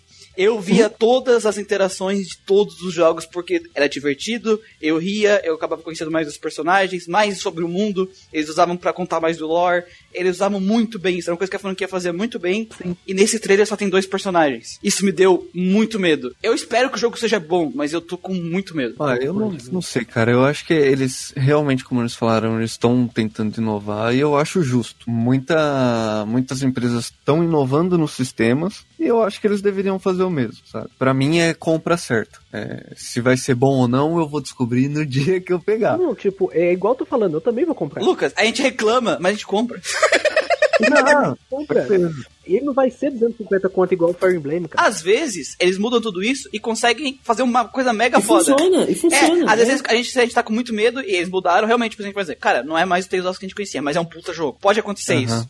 Só que ele só vai saber disso quando, quando mudar. E o meu medo é, tipo assim, que nem eu falei, é um jogo que eu acho que a gameplay dele, principalmente a do, do Berseria, ela é bem ocidental já. Muito focado em combo, em hack and slash, em um hack and slash mais, tipo, com muitos combos e tal. Porque normalmente os, os outros, por exemplo, o Vesperia, ele, é, ele se trava bastante até o final do jogo. Só começa a ter combos fudidos mesmo quando tu tá lá no final do jogo que tu pega aquelas skills, ah, se tu apertar o botão tal, no time tal, tu aumenta em mais um teu combo. É, verdade. E, e no, do Berseria é tipo assim, cara, ó, se tu faz, se tu, se tu entender o sistema de combate, entender que os inimigos têm fraquezas, tu não vai ficar, tu nunca vai parar de bater neles. A Velvet tem um modo God Cara, embutido. como era divertido, tipo assim, ó, só era, só funcionava se tu acertar. Tem várias vezes que eu errei o time de apertar as coisas, e eu usei o especial muito cedo, e eu gastei todas as minhas magias.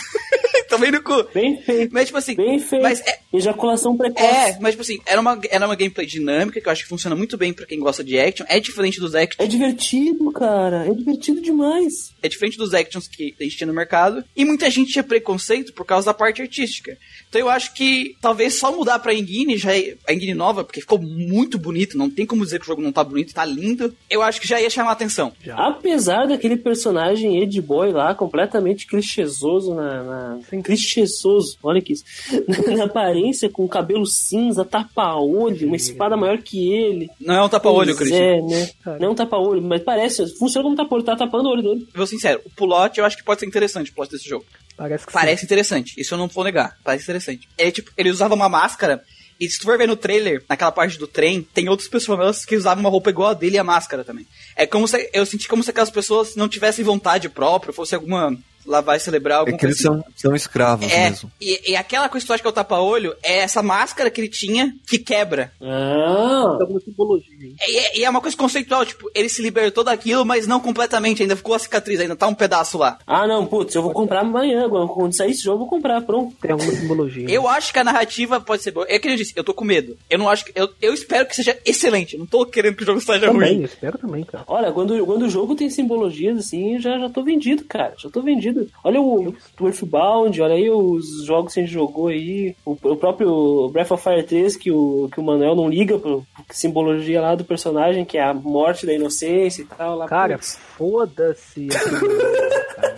Eu do Desert of É o primeiro trailer, ele quase não mostra nada, né? Então, tipo assim, talvez tenha mais personagens jogáveis e tenha tudo isso, mas incrível a história, só botaram a gameplay em vez de ser aquele sistema, um sistema mais dinâmico de hack and slash. Talvez seja isso, espero que seja. Vamos esperar. Então, mas Ah, vamos- eu tenho medo. Vamos torcer, né, cara? é, sobre a questão da história, que eles já soltaram, né, parte do enredo, falando sobre um planeta que era escravo do outro, né, porque um era muito é, tecnologicamente muito superior e a história do jogo se passa 300 anos antes do início do, do gameplay. Então ele tem todo esse background e aí o jogo inicia quando ele reencontra encontra essa a, a garota que os dois são contra essa escravidão. Então, os dois vão lutar contra isso. Por isso tem essa simbologia da máscara, deles se libertando e tudo mais. Eu gosto muito da série, eu espero que, tipo, eles. É aquilo que a gente falou, né? Inovar é sempre arriscado. Quando tu, principalmente quando tu muda bastante. Se eles fazerem isso com competência, talvez a franquia ela mude, mas ela ganhe um espaço maior e a gente continue tendo mais Tales of que a gente tava com. A gente tava, querendo ou não, a gente tava perto de perder a franquia, de um jeito ou de outro. Às vezes é, é, é a única opção que eles viram, já que muita gente deixou de jogar o Berseria por causa do. Da porcaria dos Estiria, isso eu vi em todos os grupos que eu participo. Quando eu falei que eu tava jogando Berseria, achei incrível. As pessoas, ah, eu não joguei porque os Estiria é uma bosta. Sim. As pessoas perderam a confiança. Os Estira tirou a confiança das pessoas da franquia, cara.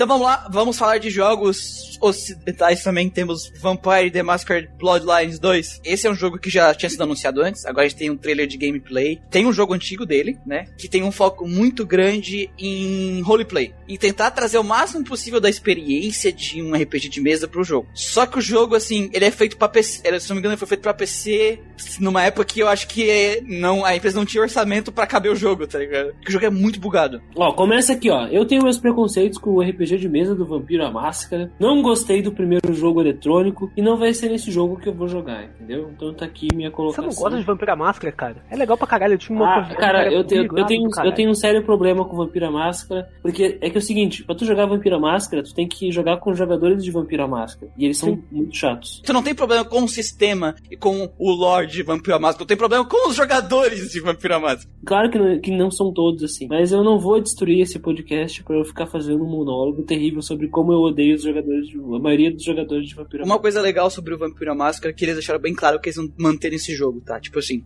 tu é um vampiro, tu, faz poder, tu vai poder montar teu personagem, escolher a classe, skills, todas aquelas merda que de RPG de mesa. A tua casa lá. Todas aquelas coisas de RPG de mesa pra te poder criar o teu personagem, né? Sim. E assim, As tuas falhas, essas coisas a, a assim. moral da- do Vampiro à Máscara é que tem vampiros, né, e tal, só que tu não pode quebrar a máscara. Que é o, o selo lá da, de, de se esconder da humanidade. Tu não pode. Tu tem que procurar sangue. Só que tu não pode chegar, tipo, na- no meio da multidão na rua e pegar o cara. É.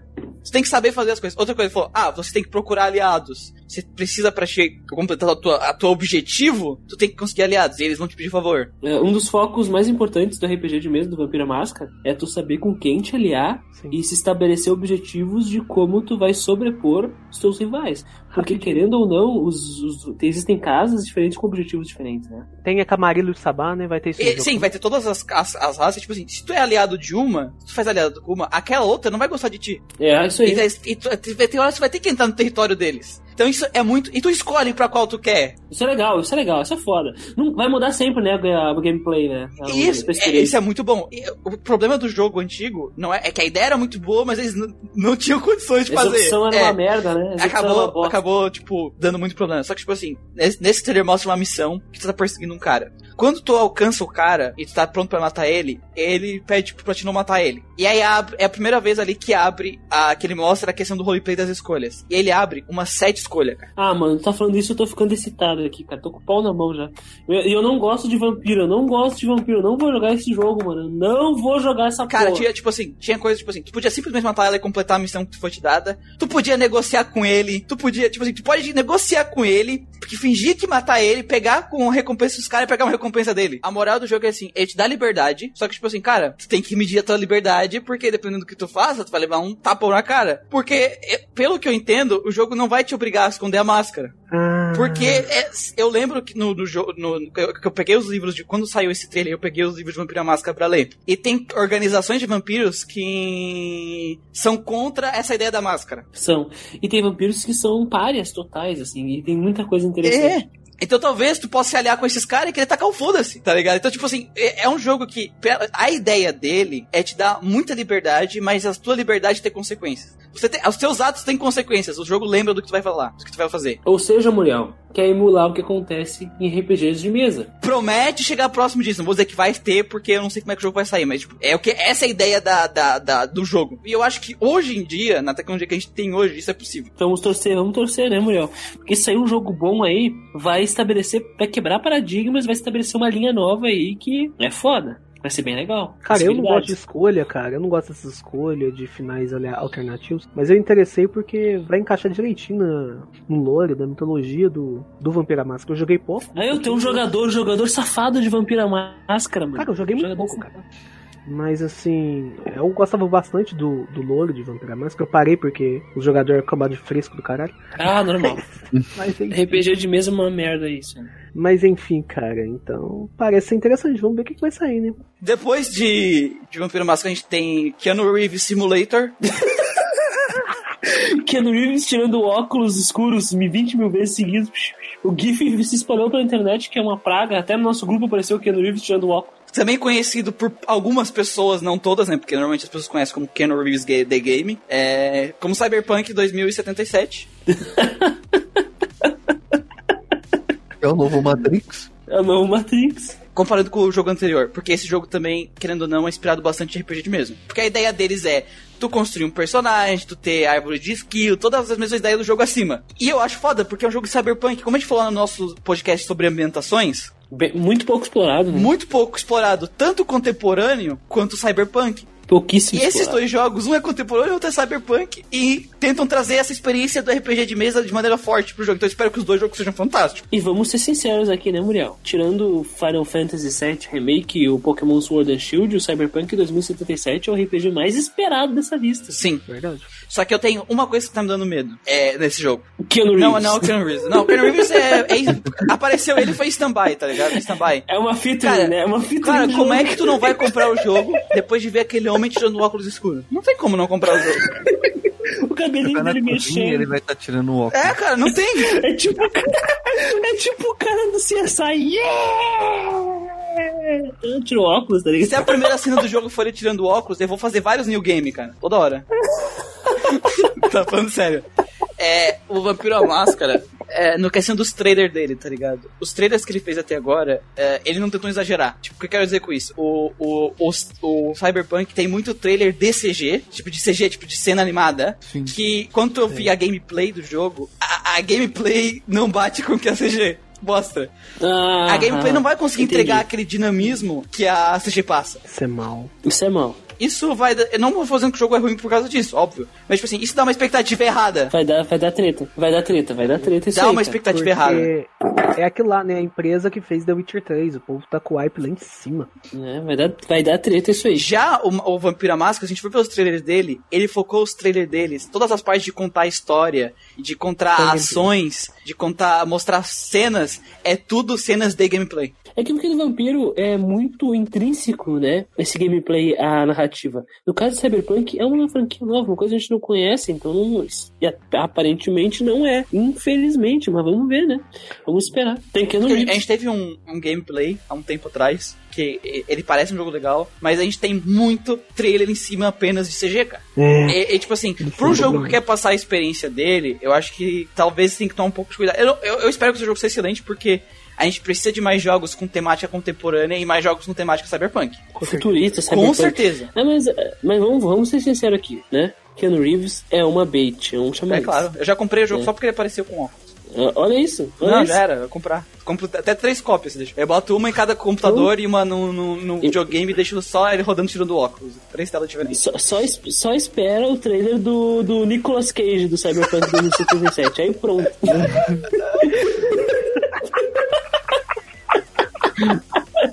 O Nicolas Cage ser o vilão daí, aí ia ser foda.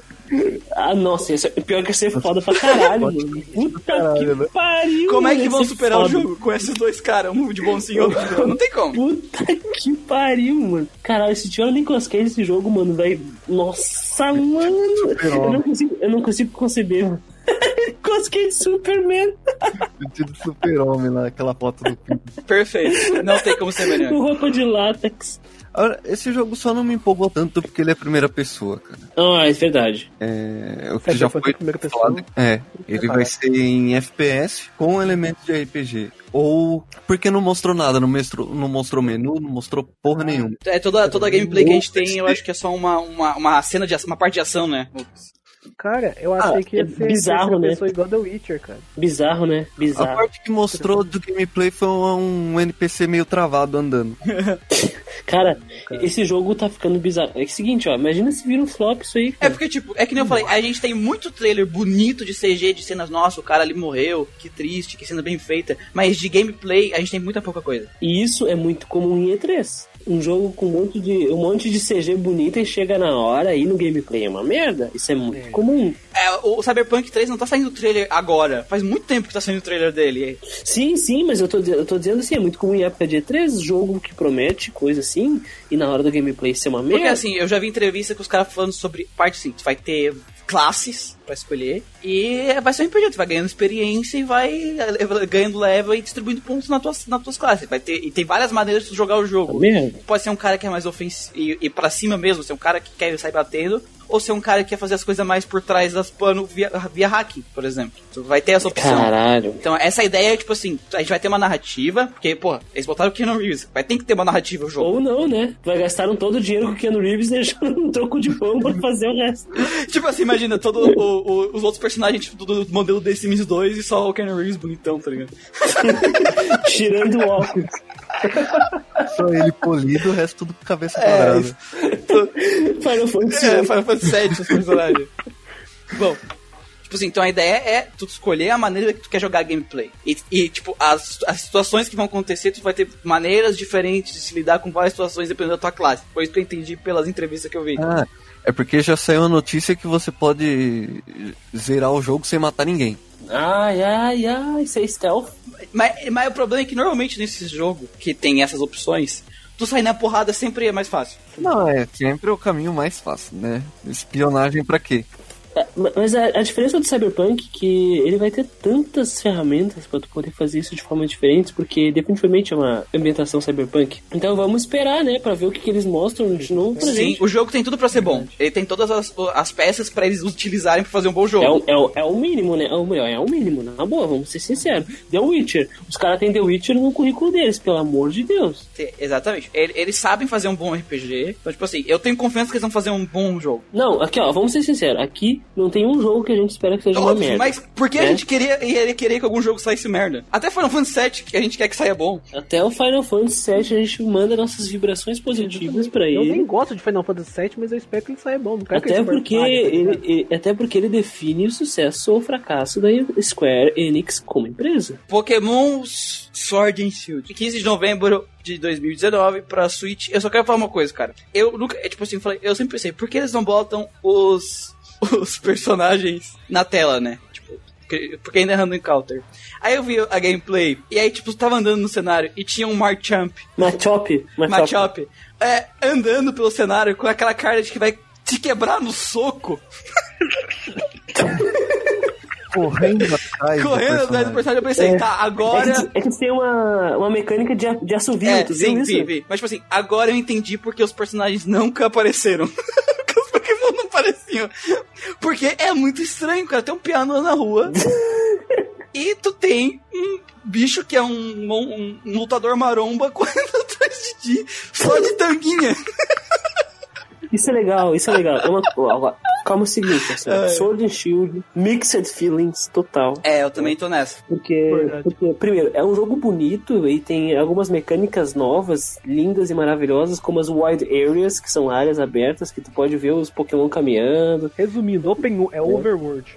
É, exatamente. Tu vê os Pokémon lá, tu assovia, eles vão atrás de ti. Cara, é maravilhoso, assim. E tem toda uma mecânica climática de mudança do tempo, de neve. de- Isso é De maravilhoso. acordo com, com os criadores, os criadores, tipo assim, as regiões, elas têm climas variados. Porque em qualquer lugar não tem. Sim. Se tiver sol, vai ter uns tipos de Pokémon. Se tiver chovendo, é outro, né? Se for de dia, é um. Se for à noite, é outro. E, tipo assim, se, é outra coisa que eu achei legal. É o Tem uma interação multiplayer isso, também. interação multiplayer no mesmo mapa, todo mundo no mesmo mapa. N- Não, Interessante. pelo que eu entendi, alguns players, né? Não eles vão meio que dividir. Né? Sim, Mas, é. Outra coisa, é, eles botaram. Eles não tiraram o random encounter. sim, não. E não é bem random encounter, tipo, tu tá andando na grama e vai ter uns pontos de exclamação que se tu for atrás tem batalha. Só que, tipo, tu não sabe qual Pokémon vai ser. Mas isso é desde o do Black and White 2, tem essa possibilidade, assim, de, de coisa. Sim, assim. e eu achei isso legal, tipo assim, eles tiraram realmente o random encounter, os encounters que tu Só quer. que no Black and White, Black and White, só um segundo, Bruno. No Black and White 2 existem random encounter, só que existe o radar, desde, por exemplo, do Diamond Pearl, que te permite encontrar Pokémon. Ah, sim, sim. No Black and White, no Black and White, Black and White, Black and White 2 eles melhoraram, no XY isso ficou mais em evidência, e no Omega Ruby Alpha Sapphire eles escancararam com o radar aquele que você tem na Pokédex, que é uma mecânica aquela que tu vê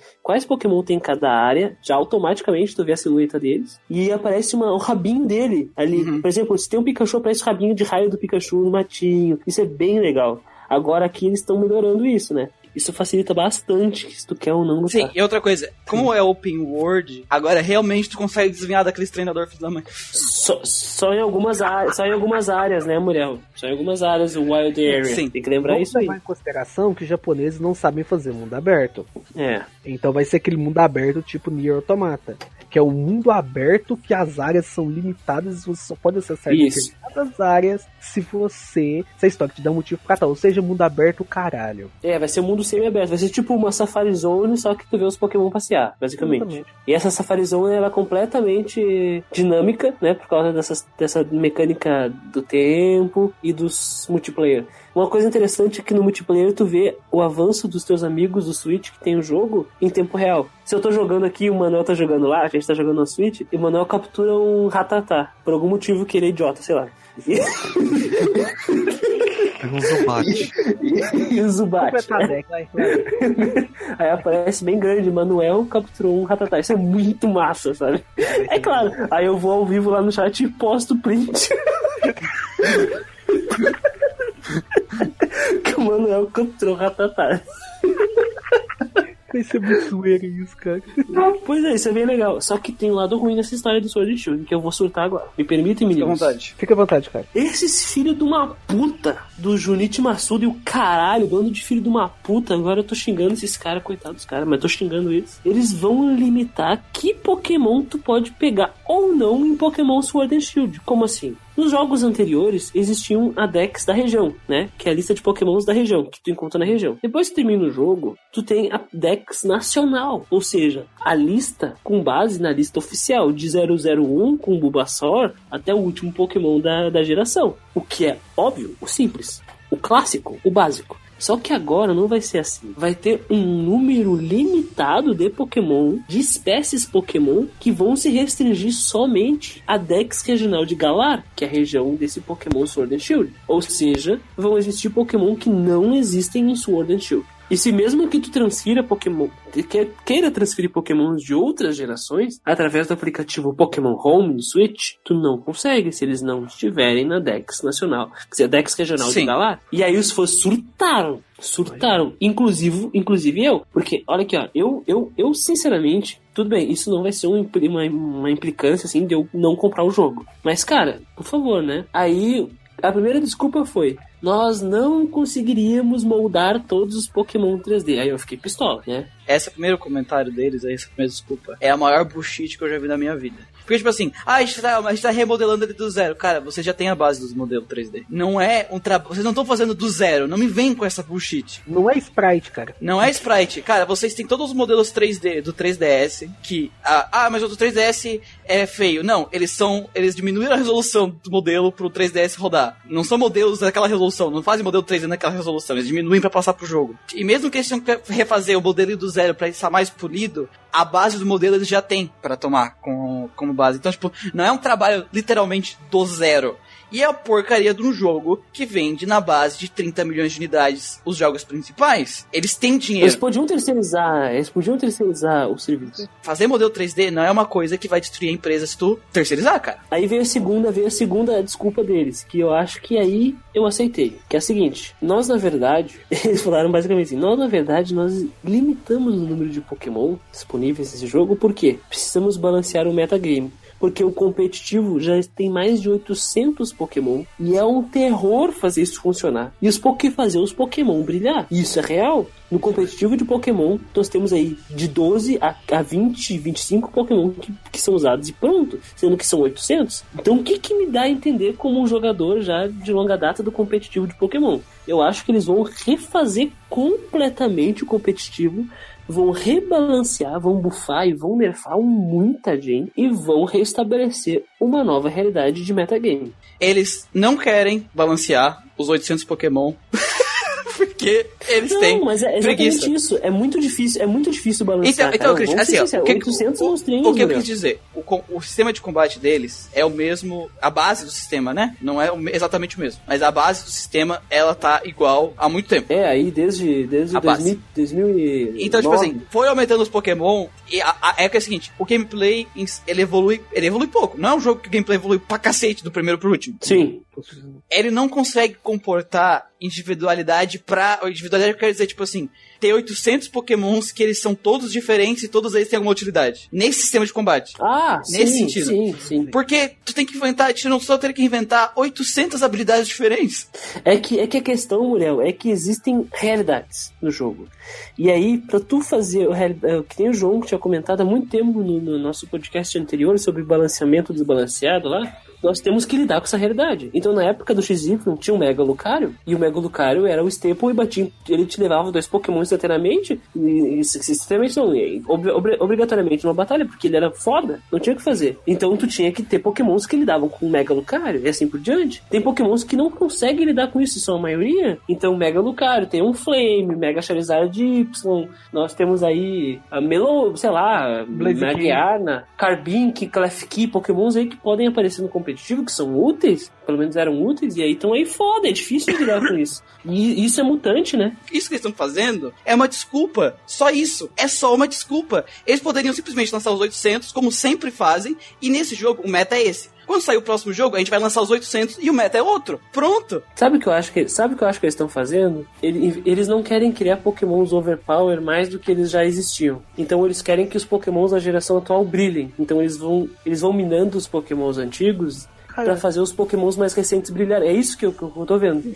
Tá, mas eles não eles poderiam fazer isso lançando os 800. Não, eles não poderiam, porque daí eles, eh, eh, nós teríamos uma geração povoado por pokémons muito fortes. Mas eles, era só eles mudar. É um jogo novo, eles podem mudar todos os status dos Pokémon. Claro, mas daí, aí tu vai ter um, um, um Charizard inútil. Aí tu vai ter um Lucario inútil. Tá, mas é isso, cara. Assim, que o competitivo sempre foi uma parte importante de Pokémon, concordo perfeitamente. Eles fizeram um jogo de Pokémon justamente pra você poder batalhar com seus, com, com seus, com seus amigos, com seus conhecidos e tal. Mas tem uma coisa que tá me incomodando nos últimos jogos de Pokémon. O in-game, cara, o modo história, tá ficando cada vez mais banal. Mas Ah, com certeza. cada com vez certeza. mais um cada vez mais um pequeno empecilho pro, pro metagame. Até isso que eles estão fazendo agora, de não lançarem os pokémons para balanceá-los, tá fudendo quem só joga o modo história. Eu, eu nunca fiz, eu fiz breeding algumas vezes pra jogar no Pokémon Stadium, tá ligado? Eu fazia no, no GSC. Mas quando eu queria jogar competitivo, eu ia no Showdown, porque lá os Pokémon já tá pronto.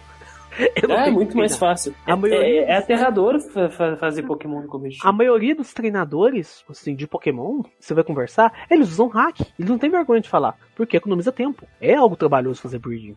O que que eu acho de verdade? Eles queriam lançar, eles estão, eles queriam lançar o Pokémon Sword and Shield o mais rápido possível, tá? Não deu tempo de fazer os 800 Pokémon porque Balanceado também- direitinho. Por- é porque também não é assim, tipo, ah, eles podem terceirizar, mas a gente não sabe como é que funciona inter- internamente a empresa. Às vezes, pra eles terceirizar, tem que passar por toda uma documentação, entendeu? E é o Japão também, né? E, é- e- e existe um mistério gigantesco, segredo gigantesco, né? Sete chaves, Pokémon sempre é assim. É, e, tipo assim, então a gente não tem noção de como é que tá interno. Então, às vezes, tipo assim, era um jogo que era pra sair no final do ano que vem. Desse ano. Não, vamos dizer assim, teoricamente era pra ele sair no final de 2020, entendeu? Ah, sim. E aí eles a, a- foi uma press, sofreram uma pressão pro jogo sair esse ano. Por causa da. O povo ficou puto com o Let's Go, né? Os fãs mais. Eles não querem falar que é isso, porque isso vai isso pega mal, né? Tu tá querendo Ah, com certeza, pega mal. né, cara? então eles estão tentando achar outras, outras ideias. Porque, tipo assim, ele falou, ah, não vai por causa do balanceamento. E aí ele vai dizer, mas eu acho que a gente vai ter os 800. É, eu acho que é claramente uma coisa de eles tiveram que adian- adia- adiantar o jogo. Mas sabe, mulher, o que, eu, que eu tenho uma percepção diferente, porque eu acho que desde o início eles não queriam disponibilizar porra nenhuma de, de 800 Pokémon. Eu acho que eles queriam lançar limitado mesmo, que nem Digimon, jogo Digimon, vai ter isso, isso e acabou, sabe? Pra mim isso é pior ainda. Eu, mas aí A maior parte dos jogadores, porque querendo ou não, Pokémon não vende 30 milhões de unidades por causa do competitivo. Não, é por causa do casual. É por causa do casual. E aí, tipo assim, eles estão tirando a maior parte da experiência do casual pro, teoricamente, o meta tem um balanceamento que tem a cada, cada, cada, cada edição tem balanceamento de qualquer jeito. Não faz sentido pra mim, assim. Já tem o balanceamento, sempre teve o balanceamento e sempre teve a, a nacional. Exatamente. nacional, sabe? O Junichi Masuda falou que essa ideia de, de cortar nacional já é presente desde o Sun Moon. Que por alguns motivos eles não, não implantaram o e Moon. Porque é uma ideia bosta. Que uma ideia bosta. Porque é um jogo que vende. Ele tem. Ele vai, ele vai me dizer o quê? Que eles não têm orçamento pra botar os 800 Pokémon? Pelo amor de Deus, né? Pelo amor Que eles não de têm, co- eles não têm condição de contratar uma equipe inteira de 100 japa pra fazer balanceamento. Pelo amor Sendo bem de sincero. Deus. Tipo assim, se fosse uma empresa pequena, que fosse um jogo de nicho, eu até entenderia. Agora, é Pokémon que a gente tá falando. É Pokémon. Mas sabe que eu acho que o buraco é mais embaixo, Muriel? Não é só questão de balanceamento, tem questão de animação também. E agora eu vou ficar puto aqui, tô puto aqui, tô puto. A gente olha no trailer lá e a gente vê o, aquele Pokémon, como é que é o nome? É o Bunny Bam Bam. O in- inicial de fogo que é um coelho. Aí ele dá um Quick Attack no, no bichinho. Que, qual é a animação? Ele dá um pulo e o pezinho dele vai pra frente. E é isso. O Quick Attack. Dessa porra.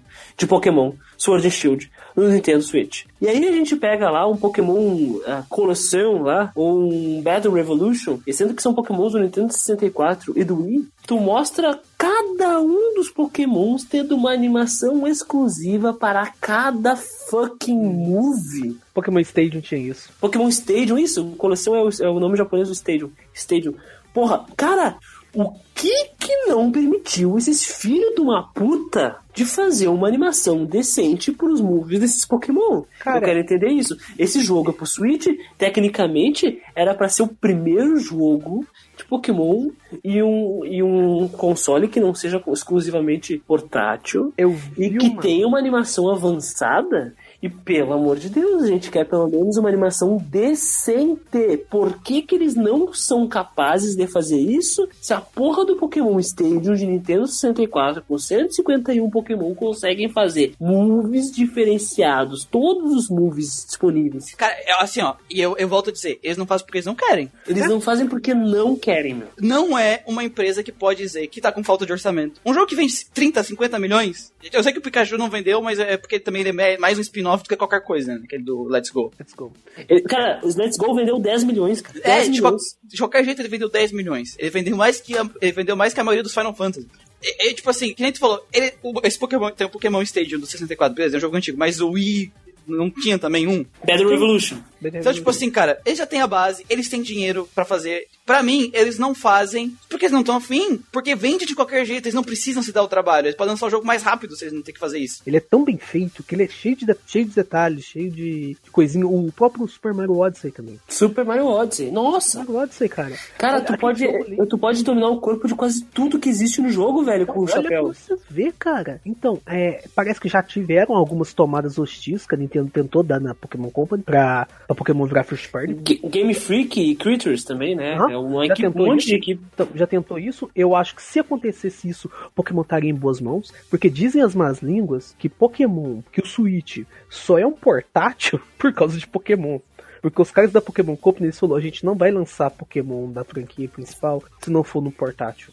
Eles têm essa mania de tipo, oh nossa, Pokémon tem que ser, você tem que levar pra qualquer lugar. Cara, eu concordo isso nos anos 90, hoje em dia não. Assim, pra mim, o que seria melhor pra Pokémon, assim, sinceramente, eu sei que isso nunca vai acontecer, é lançar pra tudo quanto é plataforma e foda-se. Ia vender pra caralho. Ia vender pra porra. E é por isso que eu deixei de comprar Pokémon. Parece que eu tô sendo desprezado aqui. Porque eu vejo tanto franquia tentando melhorar em todos os aspectos, com muito menos orçamento, e uma empresa que vende um jogo que é um dos jogos que mais vende no mundo, ela caga pra tudo. Que não, tipo assim, pra tudo não. Não, não quero exagerar também. É, Ela faz muitas coisas bem feitas e muitas ideias inovadoras. Isso não tem, não tem dúvida. Mas, tipo assim, coisas que ela poderia fazer que deixariam a experiência do jogo. Seria o jogo mais incrível do mundo, porque Pokémon poderia ser o jogo mais incrível do mundo. Principalmente agora no Switch, que ele, que ele abre o mundo de Pokémon. E eles, tipo assim, em vez de eu pegar. Agora que eu tenho esse mundo, esse console, eu posso pegar o coelhinho e o coelhinho dá uma voadora no outro cara quando ele dá um quick attack. Quick Attack, porra, isso é foda, mano. Ia ser Puta foda, porque, que tipo assim, pariu, o que a, mais, a maioria das pessoas que viu Pokémon na infância quer ver é aquelas lutas de Pokémon que a gente via na TV, no jogo. E o. Switch tem capacidade pra isso, não tem mais a desculpa de estar no 3DS, que, é um, que querendo ou não é um bom videogame, mas ele tem limitações. Extremas limitações. O Switch não tá mais preso a isso, tu pega as animações, por exemplo, do próprio Fire Emblem, o próprio Fire Emblem que vai sair agora, Exatamente. que é uma franquia que vende bem, mas, tipo assim, não chega nem perto de Mario, não chega nem perto de Zelda, e mesmo assim, ele presta mais atenção nos detalhes. O Fire Emblem no 3DS já fazia muita coisa. Muita Sim, coisa. ele, ele, ele, ele tenta, tipo assim, o Switch é um, é um console que tem limitações, a gente falou disso. Mas ele consegue usar muito bem as limitações pra trazer- entregar algo legal, algo bom. Todos os jogos da Nintendo Splatoon por exclusivos. si só, né? O É. maior exemplo, eu acho. E eu senti quando eu vi o Pokémon, em questão de textura, em questão de animação, em questão de som. Ah, isso aqui a gente pode entregar de qualquer jeito que o pessoal não se importa. É isso que eu tô me sentindo. Senti isso no, no X, senti isso quando eu vi os trailers do Sun e Moon, senti isso quando eu vi os trailers do Pikachu. Por isso que eu não me interesso mais por Pokémon, porque eu sinto que a empresa, ela tá assim, ó. Não tô nem aí. Isso aqui, isso aqui eu não preciso entregar. Se eu entregar só isso aqui bem feito, eu vou vender milhões, então foda-se. Isso, isso é muito triste, cara. Isso é muito triste. Dos first party da Nintendo. Mario Odyssey, Splatoon, Fire Emblem, Three Houses, que vai explorar bastante das animações. O sabe? próprio Breath of the Wild, que vai ter uma continuação agora. Breath of the Wild. O próprio Xenoblade Chronicles 2 é lindo. Ele, Sim, né? as O jogo é uma merda, dele. mas ele é lindo. A, a gente, a gente falou que o- as, as empresas não conseguiram tirar o máximo proveito do PS4, né? Da- das capacidades do PS4. E eu sinto que as franquias first party da Nintendo, querendo ou não, elas conseguem tirar o melhor do console deles desde o começo. Exatamente. A Nintendo, cara, ao contrário das outras empresas, ela faz o console pra ela. ela faz pensando nela. Porque ela sabe que ela vive, sobrevive até hoje por causa das first party dela.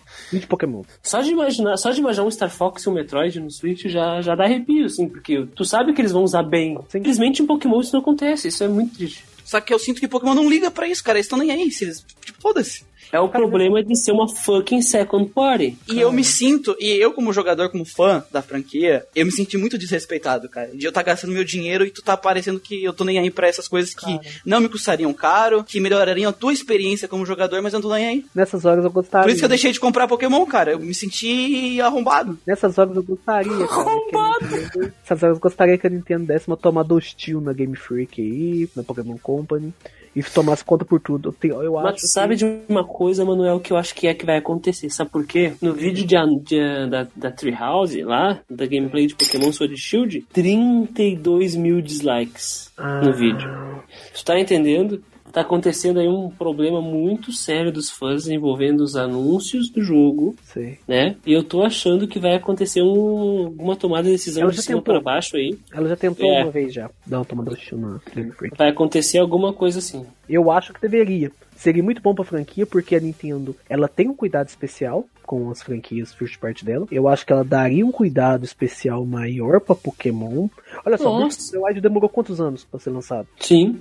E, e- anos, e menos? só olhar o Pokémon Tournament, que é um jogo de Pokémon que foi trabalhado juntamente ali com a, com a, com a pessoal do- da equipe do Tekken, mas a, a- a Nintendo trabalhou diretamente com o jogo e o jogo saiu lindo, maravilhoso, com mecânicas novas. O jogo é muito bem feito. Eu não comprei porque eu não gosto de jogo de luta 3D, mas o jogo é extremamente bem feito. Ele me impressionou quando ele lançou. Eu, eu, eu- quero deixar mais uma reclamação sobre a gameplay do Pokémon novo, tá? Tipo assim, eles introduziram a, aquela mecânica do gigante, gigantismo. né? Dynamax. Que eu não, tipo assim, eu não tenho problema com isso. Tipo, tem muita gente se fresqueando, ah, porque é, é chato, não sei o quê. Tipo, ok, eles inventaram uma dinâmica nova pra dar mais um layer pra combate. Ok. Sim. Ok. Dura por três turnos, é um jeito de dar um spice up Isso, no, é, no é legal. metagame. Eu, eu não tenho problema. Só que eu tenho um único problema. Cara, tu tirou a Mega Evolução por quê? Tu não consegue equilibrar duas mecânicas no mesmo jogo? Mas isso aí já faz uma geração que caiu, né, Muriel? Isso é um problema.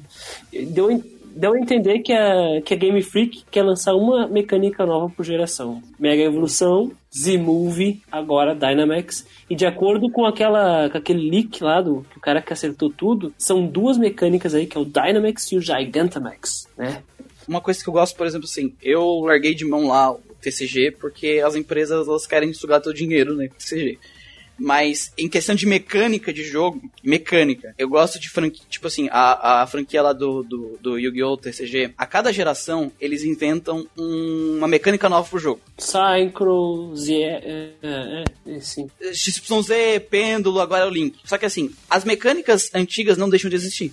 Então, tu tem uma mecânica nova que ela agrega Interage. pro jogo e tu tem que aprender. E, e muitos decks que conseguem usar essa e conseguem aproveitar o melhor da outra, se saem melhor. E hoje a gente tem decks que, tipo assim, tu vai ver o extra deck deles, tem um pouquinho de cada, tá ligado? Então, tipo assim, é uma mecânica nova que muda a maneira que tu tem que pensar e jogar o jogo, tu tem que se readaptar, o dinamismo do jogo evolui e não destrói completamente as mecânicas que vieram antes. Ele evolui. E tipo assim, tu tem mecânicas legais que dão layers diferentes. Imagina, tipo assim, eu, eu acharia um jogo muito mais interessante. Talvez o Z-Move não, ou porque talvez o pessoal não gostou e tal. Mas, tipo assim, tu tem o gigante e tu tem uma mega evolução. Tu tem dois elementos diferentes na frente. Tipo assim, claro, teria que equilibrar e tal. Não tô dizendo que. Seria, seria um câncer equilibrar, né? É, não tô dizendo que, tipo, que é pra ter uma mega evolução gigante, não é isso que eu quero dizer. É... Mas é o que aconteceria, imagina. Imagina um Charizard X, mega evoluído, Dynamax, e usando um Z-Move do Charizard, mano. Imparável. Mas, tipo assim, é, só pode usar uma, uma, uma vez a Dynamax, só pode usar um Z-Move, só pode usar uma vez o. o coisa, tá ligado? Não é uma vez só por turno, por duelo, por partida, né? É uma vez só por partida os três, ambos. O, o Dynamax dura por três turnos, só um só. Sim, o, a Mega Evolução podia usar só uma vez também, só um Pokémon podia É Mega só um evoluir Pokémon. Que aí ocupava o slot de item. E- então, tipo assim, cara, dava pra fazer um negócio que é mu- muito louco. Se for pra pensar, tipo assim, Claro. Fica um sim. negócio muito imprevisível. Eu, eu, eu acho que se, que se a empresa pegasse pra. Tra, porque tem que ser, tinha que ser trabalhado, né? Não dá só pra meter a mega evolução lá no meio também. Tinha que ser um negócio trabalhado. E eu sinto que eles não têm vontade de trabalhar isso. Sabe que eu acho que a Mega Evolução poderia ser a saída perfeita ainda em gerações posteriores? Porque a Mega Evolução faz o que. soluciona o problema que eles estavam faz- falando aí no, como desculpa, né, Muriel? Ela resgata, ela resgata Pokémons antigos, né? Verdade. Ela Mawile, resgata cara. Pokémons antigos. Mawile. Mawile se tornou útil, o Venusaur ficou muito foda. Entendeu? Blastoise continua uma É, merda. o, Bla- o Blastão, o Blastoise continuou bem foda, assim, só que Tem tu tinha outros mesmo. stalls. É, tu tinha outros stalls melhores do que o Bla- Blastoise. O próprio Audino podia ser algum personagem resistente foda, hum, como Gal- Mega, chama de entendeu? Galdino. Galdino, cara. Mané Galdino. O, o Ampharos, sabe? O Steelix, o Metagross, Pokémons Cara, foda. Pinsir, cara. Pinsir. Pinsir, Heracross, sabe? Tu tinha aí o potencial de dar uma mega pro Flygon. Imagina O o, Flygon mega. megas, Imagina os cara, iniciais da segunda edição com um mega. que, foi que os Megas, eles. Ele virou casa da mãe Joana, cara. Colocou Mega em Pokémon que não precisava. Mega em Metagross, Mega em Salamence. Megan Pois é. Garchomp, Megan Blaze que, velho. Pô, Blaziken, Blaziken e Lucario destruíram o meta, né? Mas é, mas é uma coisa que a gente falou, eles podem ir equilibrando de jogo pra jogo, né? Falar um jogo novo, equilibra a coisa. É, eu acho que tá abandonar a mecânica que ela é legal, ela é boa e as pessoas gostam, porque tu não quer equilibrar isso com uma mecânica nova. Curiosamente, Mega Evolução apareceu no Let's Go Pikachu e Let's Go Eevee. Apareceu. né? Curiosamente. Então, Porque é ninguém- legal, cara. Tipo, assim, vamos ser sinceros. É Se, legal, eh, se a gente fazer um, se a gente fazer um uma enquete, mesmo depois que o- mesmo que a mecânica de Dynamax seja divertida, tu- entre, entre ela e Mega Evolução, Mega Evolução, com certeza. Mega Evolução, cara, é um conceito muito mais maneiro. De acordo, de, de acordo com o leak que vazou lá, que o cara tá acertando até os nomes de líder de ginásio, mano. O cara, ele com certeza teve acesso a coisas do jogo. Não, ele entendeu? tem acesso eterno, não é Com possível. certeza. Porque o, o cara falou que tem duas mecânicas. O Dynamax, que é o Pokémon cresce, né? Até o Pokémon basiquinho do inicial cresce. E tem uma outra que ele cita que não foi anunciada, que é a Gigantamax. Ele diz que é basicamente o Pokémon que se transforma e ganha forma nova, características novas. Então eu entendo que é uma- um jeito de evolução da Mega Evolução, Ah, talvez. talvez, talvez, Entendeu? talvez. Então, ent- então talvez seja uma forma nova de usar a Mega Evolução e os moves, não sei. Aí, seria aí sim, aí eu ganharia um pouco de respeito na parte do gameplay, porque eu fiquei chateado com não ter mais algo parecido com a Mega Evolução. tá vamos esperar os novos, as novas directs, né? Sim. Eu acho, eu acho que basicamente seria uma progressão aí desse conceito de mega evolução. Talvez o Talvez, talvez. Mas o, o, o fato da parte artística, da parte de movimento, da parte sonora, ainda vai se manter do jeito que tá as coisas, cara. É triste. Também saiu o trailer de YS9. E Ah, é- é o, o YS. é Ice. Meninos, é Ice. A grande inovação do jogo é Monster Girls. Justo. Ah, meu Deus. É justo, justo. Justo tem que ter Justo. Monster Girl mesmo. Claro. Tem a menininha vaca, tem a menininha... Cara, a menininha menininha vaca é o que eu preciso na minha vida. Cara, tem a menininha vaca, a menina gata e a menina boneca. Pronto, fechou? Pra quem Cara, mais quer? Compra. Insta não, não, vai.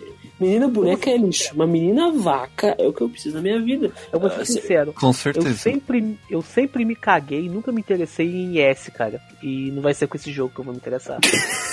Porra, mas tem menina vaca, tem que comprar. Menina vaca. Cara, o resto do jogo, o resto do Por- jogo... Pra, pra nossas ouvintes femininas, por favor, não nos matem, a gente só tá brincando. Não, não é bem tá? isso, né, que a gente tá Quer uma menina vaca? Jogue SNK Heroes. Tem uma lá. Essa, até pior que tem mesmo. O único YS, eu vou continuar falando assim só porque eu tinha ficar irritado. O É. Ice, porra, mano. Só porque é um ponto, é um ponto fraco dele. Que eu joguei foi os remakes que saíram na Steam dos dois primeiros. ah, sim, aqueles lá, tá na minha lista de desejos. É legal, tipo, claro, o jogo tá bem defasado, né? E- só que eu vi muita gente falando do 8, e muita gente que jogou o 8 disse assim, cara, ele não é um jogo perfeito, mas a gameplay de ação dele é muito boa. O Lacrimosa of Dana lá. É, o pessoal O falou que a último, game... né, do PS4. Isso, o 8. Então, tipo assim, ele é uma franquia conhecida por Action RPG e eu acredito que é, a gameplay dele, se o que as pessoas falam do 8 é verdade, é claro, eu acho que pelo menos a gameplay vai ser boa. E ele normalmente não costuma ser um jogo caro. Infelizmente, é um jogo muito periférico, é uma franquia muito periférica, né, gente? Putz, podia ter mais holofotes, assim. Mas como esse tem meninas monstros, eu vou comprar ele. Tem menina vaca, tem menina gata, tem menina boneca, tem o que mais? Pera, deixa eu ver aqui. IS9, deixa eu ver aqui. De Ah, aqui, ó. cara. Aqui tem, ó. Ah, aqui fala Wise 9 Monstrum Nox é o nome do jogo. Tem Adol, Dog e o cast de vários monstros na cidade de prisão. Meu Deus. Não, E? acho que vou parar, porque senão eu nunca mais vou querer saber dessa franquia. Vamos pro próximo. Porra, Manuel, Monster Girls. É só o que precisa pra comprar no jogo. Não, não, não, cara. Não, Eu não preciso de mais nada, cara. A minha, eu fico feliz com isso. A primeira cena do trailer é um nego subindo o muro tipo Prince of Persia, então É. bem. Tá vai, cara. Ele consegue. Ele é, tem parkour, parkour galáctico. Mercúrio Galáctico. Mano, E o personagem ele dá uns tilt assim, tipo de. Tipo o Cavaleiro do Zodíaco, sabe? Subindo as escadas das 12 casas. Exatamente, cara. Não tem, não tem. Cara, Monster Girls, parkour galáctico, o que, que mais tu quer no E jogo? tu tem asas e tu voa e tem. É. Isso é legal, mano. Esse jogo parece muito legal mesmo. Parece legal. Nossa, tem menina gato, menina gato de cabelo cinza. Parkour Galáctico. Tem menina vaca de machado. E Matando tu acha sapo. que uma pessoa misturada com vaca ia usar algum tipo de ar? Ah, sei lá, teta. Não, ma chifre. martelo. O cara ia dar com as tetas nos caras. Ai, Eu tô uma e meia da manhã falando de uma vaca com machado, cara. Que é o de errado com a minha vida. É Aquele, é aquele cara. momento. Aquele momento que tu viu que a tua vida deu errado, tá ligado? Eu tô uma e meia da menina manhã. vaca clériga, tem menina vaca clériga. No Gran Blue Fantasy também tem uma menina vaca clériga. Tem Ela é mais cachaceira. O que mais tem é menina vaca em Gramuz Fantasy. cara. Só que tem uma coisa que esse jogo tem que Grand Blues Fantasy não tem, cara. Parkour galáctico. Acabou. Wise 9. Olha, eu acho que a gente precisa jogar isso aqui em tempo real numa live, todo mundo junto e bebendo cerveja. Tá, concordo, perfeitamente. Concordo. É, é, eu não é jogo esse tipo de coisa porque eu não tenho dinheiro e eu não bebo cerveja. Fiquem de fora. Então Eu bebendo vou ter que capo, beber, aquele vou ter que suco de caixinha. Eu prefiro beber água. E a Coca-Cola, a Coca-Cola Company não nos paga pra gente falar de capo aqui. Por isso que a gente fala mal. grande a HD Collection, né? Vai sair pro Switch. E a, e, a, e a versão remasterizada do. e a versão remasterizada do Grande 1 vai sair pra PC, já que a versão remasterizada do 2 já tem pra PC. Tem What grande the dois, né? né, mano? What the fuck tem? Sim, a versão do que 2 já tinha saído remasterizada. Tipo assim, o Switch vai ganhar a Collection, que é basicamente a remasterizada Um, do dois. 2 mais a remasterizada do 1. E o PC que já tem a do 2 vai saber só do 1. Cara, mas isso é remasterizar o quê? Tipo, deixar os sprites HD? Não, os sprites estão bem polidos. Pelo vídeo dá pra ver que ele tá bem. Como é que chama? As arestas de- do, do modelo? As pontas, as pontas. É, as pontas do modelo. Ele tá muito bem definido. uma, colocaram um filtro no Isso. do, do Tá jogo. redondinho, tá redondinho, tá redondinho, gente. Tá É redondinho. É, Eles postaram o jogo no Instagram. Puta que pariu. E parece Não, não, que ô, tem ô, as ô, duas gente. dublagens. Ô, gente, o jogo tá redondinho, o jogo tá redondinho, tô vendo aqui, tá muito bonito, assim. Tem só um problema, cara, que eu espero. Eu, eu, tipo assim, gente, eu espero que isso seja um bug da, desse vídeo, que seja algum bug ali que o jogo ainda não tá pronto, porque eu, eu vi um eu vi o, tra eu vi o trailer da gameplay em japonês. Uhum. E ok, o cara tá conversando tal, com aquela voz japonesa bem melhor que a dublagem americana, Uhum. né? Normal pra aquela época, a dublagem americana naquela época era bem fraca. E aí é o seguinte, aí entrou na, aí entrou na batalha. O cara tá falando japonês. Ele usou o ataque especial do Just. Aí o Just vai lá e fala: Fist Falou em Slash." inglês. É. Fala em inglês. E eu assim, não. E aí terminou a batalha, ele voltou a falar em japonês. E eu, ai, não acredito, cara. Eu percebi isso também. Não, cara, o jogo não pode sair assim. Vamos ser sinceros, cara. Porra, que, que coisa, que bosta de remaster é esse, tá ligado? Tu bota pra ver o jogo em japonês e as skills ainda tu em inglês? Puta merda. Preguiça. Um bug, né? É, Eu espero que seja um bug, que eles resolvam isso, cara. Porque eles lançaram. Porque, tipo, primeiro que é uma vergonha na cara lançar um trailer bugado, né? Do 2 eu não vi porque o 2 não interessa. Né? Cara, eu Eu vou nem sabia que existia grande 2. Que, que Achei que porra. tinha acabado no 1. Que Cara, ó, uma coisa que vocês têm que entender é que americano, por algum motivo, ele quer que tudo seja dublado, mesmo que a dublagem seja uma merda. Então, pra eles, eles não vão jogar com a dublagem japonesa, eles vão jogar com a dublagem em inglês, seja ela boa, ruim, uma bosta ou uma ou perfeição. Eles não ligam, eles. Hater Chan trouxe um pouco de sabedoria pra O noite. Siliconeira, cara, que é um, um site de jogos que eu vejo de vez em quando pra ver novidade, eu sempre vejo nos comentários pedindo dublagem americana. Eu fico me perguntando qual que é o problema desses gringos, cara. A maioria dos dublagens americanos de JRPG é uma merda. Sabe o que, que é o pior? Não é nem eles quererem escutar em inglês, mesmo sendo uma merda. Porque eu entendo, o cara não sabe japonês, ele prefere ouvir inglês. O pior é ele ouvir as Existe uma dublagens. coisa chamada legenda. Não, eu sei, cara, mas assim, sim, eu sei. Também tem gente que não, não gosta, prefere. Se tem dublagem no país, eles preferem botar dublagem que é mais que não tem que ler. Whatever. Preguiçoso do cacete, foda-se. Eu entendo, eu entendo que eles estão falando japonês mesmo, tô nem aí. Nossa, como é bilíngue. Ah, eu sou muito, cara. Eu já falei, eu aprendi, a, eu aprendi a ouvir japonês jogando eroge, então foda-se. Nossa.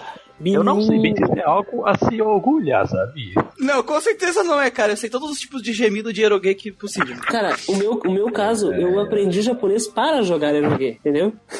O maior problema pra mim não é eles querendo escutar inglês, é eles escutarem inglês, uma dublagem merda e eles dizerem que ela é excelente e muito melhor O que a que original. acontece em 90% dos casos. Que acontece quase sempre. Quando eu fui jogar a grande, eu primeiro eu baixei a ISO normal, fui ver que era merda. Aí eu falei, puta que pariu, eu não quero jogar isso não. Aí eu baixei um dub, cara. É, é, é, é uma Yar, baixou o dub. Sim. Tem- é tipo assim, não é, eu não acho que todas as falas de todos os personagens estão mal dublados no grande. Tem algumas coisas legais, mas tem uns personagens, cara, que dá vontade de dar um soco na tua própria cara pra não ter que escutar a voz dele. O Justin Ah, é tipo, é tipo o Digimon Rumble Arena, né? É, que tem o. Digimon Rumble Arena. Meu Agumon, Digimon. né? Cara, Cara, a, a dublagem do Digimon Rambo- é que assim, a dublagem americana de Digimon é assim, ó. Eles botam assim. Na, deixa eu pensar assim, na versão japonesa, esse personagem tem voz de criança. Na versão brasileira, botaram uma voz de criança nele. Então, o que tá na nossa, a gente botar uma voz de retardado. Ele fala bem assim. Digimon. Essa é a voz dele, o anime inteiro. Não é uma voz de É a criança. voz de qual personagem, só pra saber? Do Gilmon. Gilmon. A voz do Gilmon é aquilo. É. É câncer, é câncer, é câncer. Cara, é. imagina assim. Tipo, aquilo não é uma voz de criança. Eu, tem- eu nunca vi uma criança com uma voz tão irritante na minha vida. Que a abertura do Digimon Rambo Arena, quem falava o Gilmon, cara. Meu mundo É, caiu. aquela é a dublagem oficial americana do Gilmon. Bem que a voz do Gilmon brasileira também é uma merda, né? Ah, é boa, é boa, é boa, é boa, é boa, boa, boa. Não fala assim, É que o Gilmon. Gilmon é retardado, ele é uma criança, ele é um Pokémon criança. Ele é um Digimon Pokémon criança. Digimon criança. Ele é um Digimon criança. Então, ele fala que nem uma criança, a voz é de uma criança. Aqui é a mesma coisa. Porque o Gilmon é irritante, de qualquer jeito. É, e aqui, ele tem uma voz de criança, personalidade de criança, irritante. Lá ele tem a personalidade de criança e uma voz de um retardado de 40 anos. que tá tentando imitar uma criança. Bom, É um o velho- pra poder ilustrar a dublagem ridícula dos Estados Unidos. É, exatamente. É um velho de Não 40 precisa. anos tentando Cara, a inventar. usar o Gilmon, que é de um jogo de luta, nesse caso, que é o Rumble Arena. Basta a gente lembrar do caso mais clássico, que a gente já falou aqui, Castlevania. Ah, é real. Meu irmão, Mere pile of secrets. Cara, o- a, a melhor definição da dublagem de Castlevania pra mim é a cena que ele tá com a mãe dele. Mother! No, No! No, Mother! Como sempre, né, a gente tem que deixar o melhor pro final. Então a gente deixou o jogo mais importante de todo, de todas as notícias que saíram sobre lançamentos e tal, né? Posso, posso ler o nome aqui, Muriel? Pode. Você tá carregando aqui. Pode? não, peraí, não é Minecraft Dungeons? Não. Isso. Não. Não. O nome, o nome do jogo é Atelier Risa, The Queen of Eternal Darkness and the Secret Hideout. Conhecido também em português como Atelier Risa, a rainha do Zetai Ryoki, né? Cara, eu. Ou sabe o que seja, eu falei pra... do colchão da, da 67 oitavos e da saia curtinha. Sabe o que eu falei, cara? Ela não usa saia, cara, ela usa uma calção. Sabe o que eu falei de S mais cedo? Que eu sempre me caguei pra série S, esse jogo novo não ia me fazer me interessar pela série. Uhum. É o contrário de Atelier. Eu sempre me caguei pra Atelier, esse jogo me fez interessar pela série por algum motivo, eu não sei qual é. Um motivo chamado coxa branca, 67 oitavos e saia curta. Não, a gente não, não aqui, tu tá exagerando, cara. A gente tá falando do Overworld, é, Aham, da, da- de todas aham, as mecânicas de, É. de gameplay que eles introduziram. A gente finge que acredita. Claro. tá modelado, né? É, claro, cara. Explicando, Claro. Explicando, Atelier Risa sai pra PS4, Switch e computador. É, sabe o que eu acho foda? É que, tipo assim, as personagens de ateliê sempre foram aquele modelo de. Perso... é, Sempre foi um fogo jogo bonitinho, aquelas Peru, personagens kawaii. e maravilhosa. Aquelas personagens kawaii magrinha, bem japoronga, né? Bem O personagem masculino é um bando de emo Ed. É, essas coisas. A- a- Oh, mano. Aí, tipo assim, eles lançam essa, essa perso- eles lançaram esse jogo novo, a gente tá comentando Arisa, que né? é- essa- esse aqui é um, esse aqui é um easter egg, tá, gente? a gente tá, a gente, a gente viu que lançaram, tipo assim, eles lançaram um tipo de personagem que ela não é magra, que nem os outros personagens, ela tem coxa, ela tem cintura larga e ela tem as costas largas. A estrutura física, Não, não, não. As costas elas não são tão largas assim. As Comparado coxas delas são muito largas. Christian, Christian, sai uma foto dela de biquíni, se tu procurar Oh, a meu Deus do céu. Jesus Cristo. imagem Jesus dela de Cristo. biquíni, Christian, eu tenho, eu estudei cada detalhe da imagem pra poder falar da estrutura do corpo de quanto mudou, entendeu? De forma técnica. Eu tô vendo o landscape aqui, ela tem uma, uma foto dela de costas no landscape aqui, e, meu Deus do céu mesmo, assim. É, é tipo assim, ela tem, uma, é- é- ela tem uma estrutura diferente das outras personagens. Tipo, é, uma, é um corpo que normalmente não vê na série TV das personagens. Conhecido, conhecido popularmente como Fake, né? É. Mas, tipo assim, não é aquele. Vocês é- lembram é- do que eu falei lá no Sucesso versus Qualidade? Não. Isso, exatamente. Escutem o nosso podcast de sucesso e qualidade, já está disponível nas melhores plataformas. Eles só não, não meteram lá as coxas nela. Os caras fizeram um personagem totalmente proporcional, tá ligado? Ao- ao- As coxas. Eles pegaram e fizeram a coxa e depois fizeram o resto, provavelmente. Exatamente. E fizeram muito bem feito, porque Zetariou, é uma máxima, Cara, né? eu. E outra coisa, eu vi muita gente reclamando que, tipo, ai, a franquia, ela, ela agora se vendeu, não sei que lá o que.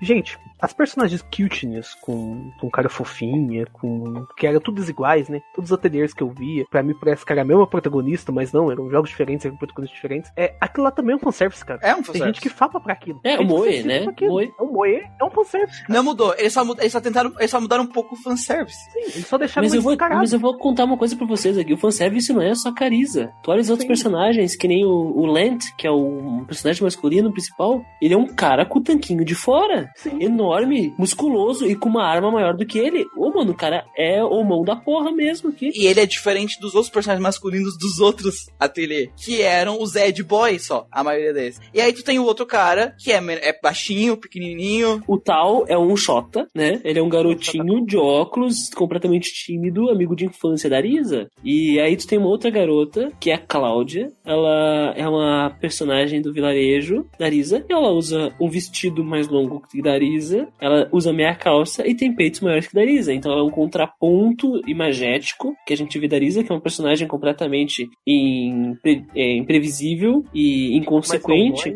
Enquanto, exatamente, enquanto a Cláudia é uma personagem mais recatada, né? Então tem tudo uma, então tem tudo uma, uma visão. Mitologia, cara. Ex- exatamente, tem tudo uma mitologia.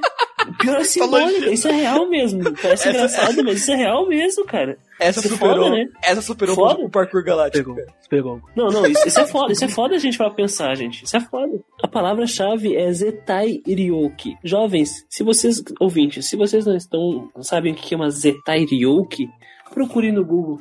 É a definição da personagem. E Ryoki é, é a fundação de uma geração dos anos 90 pra cá.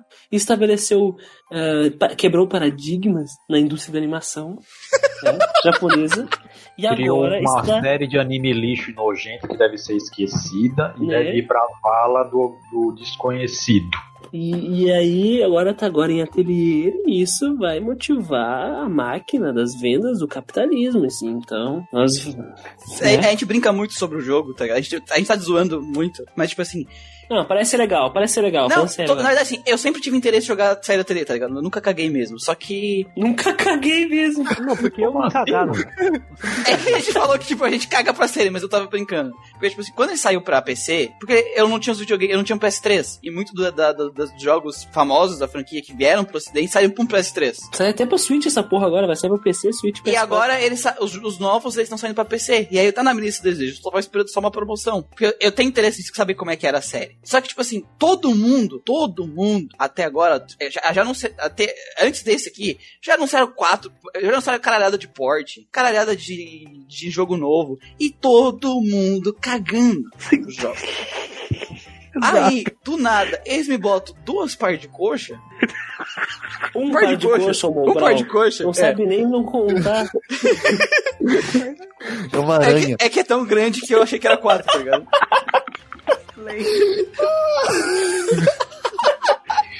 Sendo sincero, nunca devemos deixar o Muriel jogar Grand Blue Fantasy em hipótese alguma. Dois par de coxa. Eles botam um par de coxa e de nada todo mundo quer falar de ateliê. Cara, Olha. é justo, é mais um jogo com certeza de compra. Cara, Pronto. Cara, eu, eu vou comprar esse jogo, cara. É isso Vai, vai atingir o público todo. PS4, Switch, PC, foda-se eu Xbox. vou comprar, entendeu? cara. cara, eu vou fazer uma profecia aqui, ó. Ele vai vender mais que Final Fantasy VII. Ah, cara, se isso, se isso acontecer, ia ser muito foda, mano. Cara, Porra, ia ser eu muito foda. Cara, eu acho que ele chegou a um milhão, viu? Eu também acho. Eu cara. acho, eu acho que chega um milhão. E pelo que eu tô lendo da, da, da, da gameplay que eles estão lançando, esse jogo ainda vai ser um pouco mais amigável pro público novo. Então eu acho que não vai ser um ateliê que vai dar um soco na cara de todo mundo novo que vai entrar, entendeu? Sim, sim. Eu acho que realmente esse pode ser o ateliê mais vendido da, da Vai ser, história o, da vai ser o game cara. changer da franquia, né? O game Vai. changer da franquia. Ele vai ser o Final Fantasy VII da franquia. Depois de É, quantos jogos? É. Rapaz, a franquia Ateliê deve ter na casa de uns 20, 20 e poucos jogos. Sim, é um por ano, né? Pois é. Ô, louco, que lindo, mano. Cara, a Arisa, a Arisa é muito especial, velho. Puta merda. É, Cara, meu, meu Deus do céu, eu tô olhando a capa do jogo aqui do Switch, do PS4. Tem um. E os- tá todo mundo ali, os quatro personagens. A arte é maravilhosa, não, sem zoeira. Eles mudaram o artwork também, cara. Isso deu isso deu um destaque pro jogo, porque todos os artwork do, dos ateliês anteriores eram todos o mesmo, tá ligado? Sim, sim. Isso deu um destaque também. Deixou mais colorido e tal. E o título é muito intrigante. A Rainha das Trevas Eternas e o Esconderijo Secreto. Cara, como assim? Cara, tipo assim, as pessoas acham que a franquia Ateliê é só coisinha bonitinha e menininha bonitinha e só isso, tá ligado? E aí eu botei um vídeo que eu, eu tava... pro- Que normalmente eu tava procurando um vídeo pra postar na página, aí eu achei um vídeo de um cara falando de Ateliê. Olha só, cara, eu achei que a Ateliê era só menina bonitinha, mas olha esse o especial desse cara que o cara parte a lua ao meio. Caralho. Aí eu olhei, cara, o especial do cara é... É claro, é aquele Zed Boy, mas tipo assim, é muito da hora o ataque do cara, tá ligado? O que eu achei estranho foi, existem homens em ateliê, cara. É, Existe. cara, tipo... Bizarro. Achei que era tipo K-On, Love Live, onde homens. Não é, não é. Tipo, as pessoas têm uma visão muito distorcida do que, que é o jogo. Mas existem homens em Keion e Love Live. Você só não vê eles aparecendo o tempo todo. É verdade.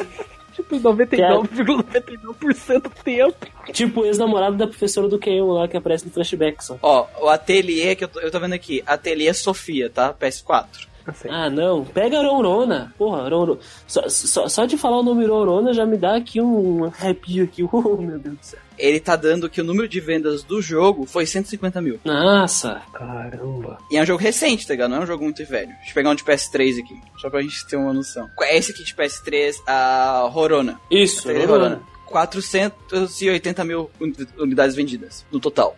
Tem os de PS2 aí? Eu vou ver aqui. Tem, tem. Deixa eu ver aqui os de PS2. Tem uns jogos que no Japão, só lançam no Japão, que só lançam no Japão, que venderam 70 mil cópias. Caralho. Então, tipo assim, cara, Muito pouco, né? É incrível que essa franquia ainda exista. É, então, tipo assim, se esse jogo realmente bater um milhão, que o Manuel falou, ele vai ser, ele vai ter vendido mais que o dobro do jogo que mais vendeu da franquia. Cara, ó, ó, preste, preste atenção. Se a Arisa vender um milhão, a gente vai ver coxa e peito, mano, por mais uma década de ateliê. Cara, sabe o Então que eu tava comprem falando? esse jogo. Isso é o efeito 2B, cara. Tu acha? Eu acho Se que bem é o que efeito 2B, A, cara. a, a 2B, ela usava 7 oitavos também, não usava? Usava. mas, o, mas o que que mais se destacou da 2B? As coxas e A bunda. bunda dela. É igual falou, nos trailers não mostrava, tá ligado? Mas aí as pessoas foram jogando e viram, nossa, ela tem um bundão, olha só, eles fizeram Ah, Manuel, Manuel, o 7 oitavos é o tempero do negócio. também. Exatamente. Por quê? Porque os sete oitavos aperta a coxa e fica aquela. A marquinha, puta. Aquela E pior que ficou muito claro no artwork a marquinha. Cara, isso é muito tenso, a gente vai pensar. Qual é o Então- interesse desses caras fazendo? Fica muito claro o interesse deles, né? É aquilo lá, os japoneses costumam fazer personagem peituda demais, tipo o Xenoblade Chronicles 2, cara, eles metem uns peitos enormes, aquela é desproporcional. Então, As drafts. A, a- a- o legal é que, tipo assim, eles não fizeram ela desproporcional, cara. O corpo dela é não, proporcional. perfeita. É Ela é perfeita, ela é perfeita, isso, exatamente, ela é perfeita. É assim, ó, ah, esforçaram aquela goma. Não, cara, mu- mulher que tem a coxa daquele tamanho, se botar uma 7 oitava apertada, a coxa vai ficar daquele jeito, cara. É o tipo de jogo, cara, que assim, eu nunca vi um ateliê mover tanto a internet. Abri meu Twitter agora, eu vi uma arte da, da Reese aqui. Eu, te, eu, te, eu, tenho, eu tenho medo de abrir os borus da vida, que são image boards japoneses de artistas, né? Que são as famosíssimas caixas de papelão onde aparece um monte, um depositório de artes, assim. Deve ter aí no mínimo três ou cinco páginas de Lisa, provavelmente. Procura no Deviant Art, às vezes é mais seguro pra sua vida. Dumbo, Ah, Dumbo. Ah, cara, é, cara, eu já, eu, eu já vi tanta coisa no Gelboru e no Damboru que já não preciso mais porra nenhuma de, de segurança, já. Minha, minha testa é o olha só, só, Dumbo, eu abro a página inicial, tem a Reese aqui, ó. Aí é sério que você tá olhando Clica, esse clica, negócio? clica, na, clica na tag da Lisa e vê quantas páginas ela tem. Vamos ver. E o jogo nem saiu ainda. Veja só o número de imagem mesmo. Só a Risa, 269. Cara, Não, não, não, não, não. 269 resultados de Lisa. Isso deve dar aí umas 7 páginas, cara. cara, e o jogo não saiu. O Não jogo, saiu ainda, qual só saiu? foi Acabou. anunciado. O jogo Só não tem nem trailer anunciado. ainda. O jogo não tem nem trailer ainda. Só temos a capa, tá entendendo? E, e screen, screen arts e uh, screenshots. Então, boas artes. São ótimas artes. Melhor- melhores artes conceituais que eu já vi de jogo. É, eu vi no, no Siliconeira, cara. Aí estava falando, ai, quem é o, o escritor? É o. É o escritor de Shakugana Shana, cara. E nos comentários os caras estavam se cagando pra isso. Eles estão falando das coxas dela. Pior que o autor do Shogun Shana, ele, ele é um bom autor. Shogun Shana é uma boa história. Eu É. acho que lá é uma bosta, cara. Nossa, Ó, mano. cara, eu não vou, eu, assim. vou, eu vou dizer uma coisa pra vocês. Talvez o jogo venda, sei lá, mil unidades. Só que, se eles lançarem uma figura dela, vai vender um milhão. A Vai. figura. Nossa, E se tu puder apertar as coxas da figura, 10 milhões. imagina, imagina, ima- imagina as coxas dela de látex, tu pode apertar, é fofinho assim. No, no, no Metal Gear lá, não fizeram aquela figura da mulher que tu podia apertar as tetas lá dela? De silicone, é. Né? Aquela coisa escrota que eles fizeram. Se fazer com as coxinhas dessa aqui, acabou, cara. A franquia não precisa nem lançar mais jogo. Eles podem viver só do dinheiro da coxa dela. Cara, eu chuto um milhão, cara. Eu chuto um milhão.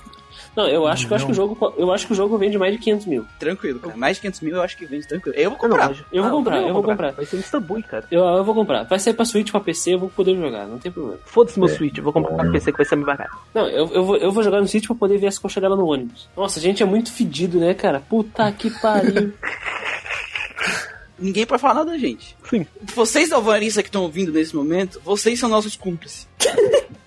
que eu, não adianta vocês estão se fazendo aí, que lá no post do Manuel, tava todo mundinho lá falando do jogo. Tava todo mundo lá. Ah, realmente, esse jogo tem algum, algum potencial. Então não, não, não, não vem com essa. Pelo amor de Deus, me excluam dessa fórmula de cumplicidade absurda, nojenta e doentia de vocês.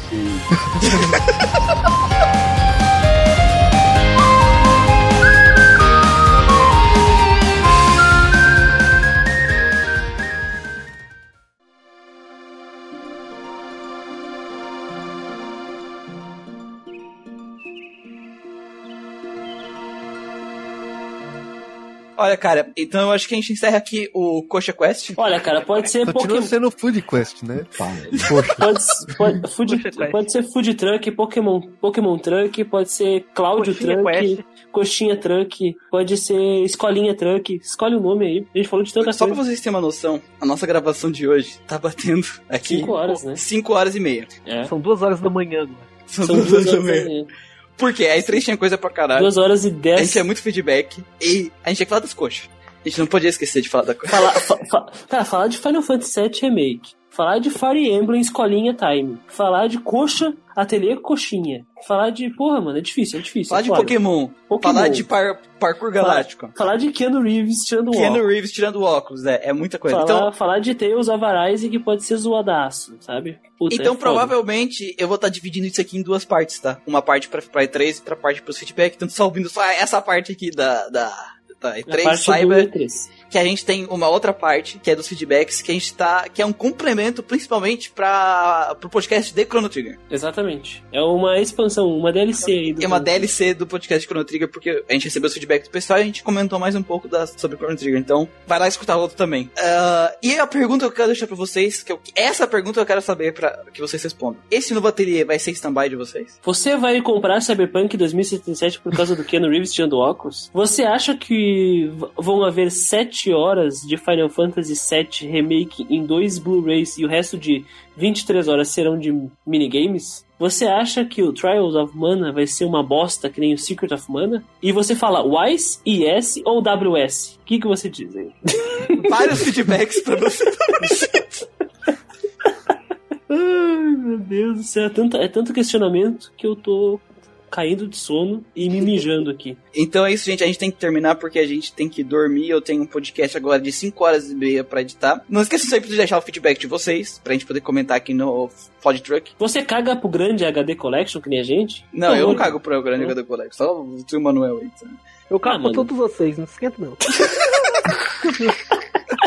Então é isso, gente. A- até a próxima.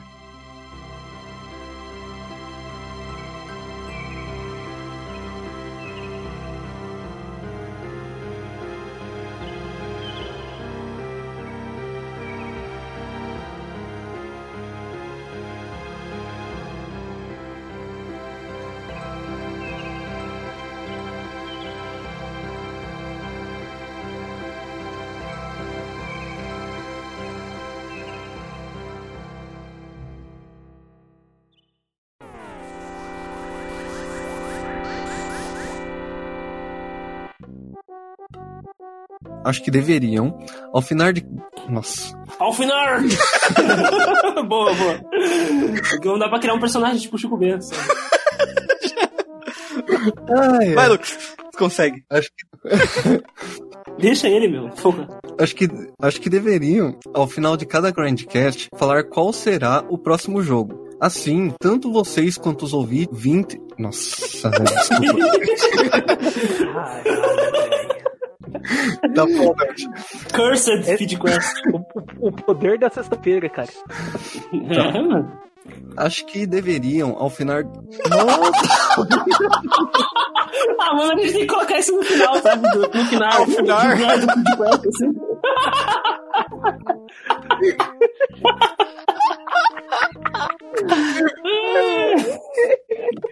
Try again. Ai, caralho. Tá. Acho que. Toma água. Calma aí.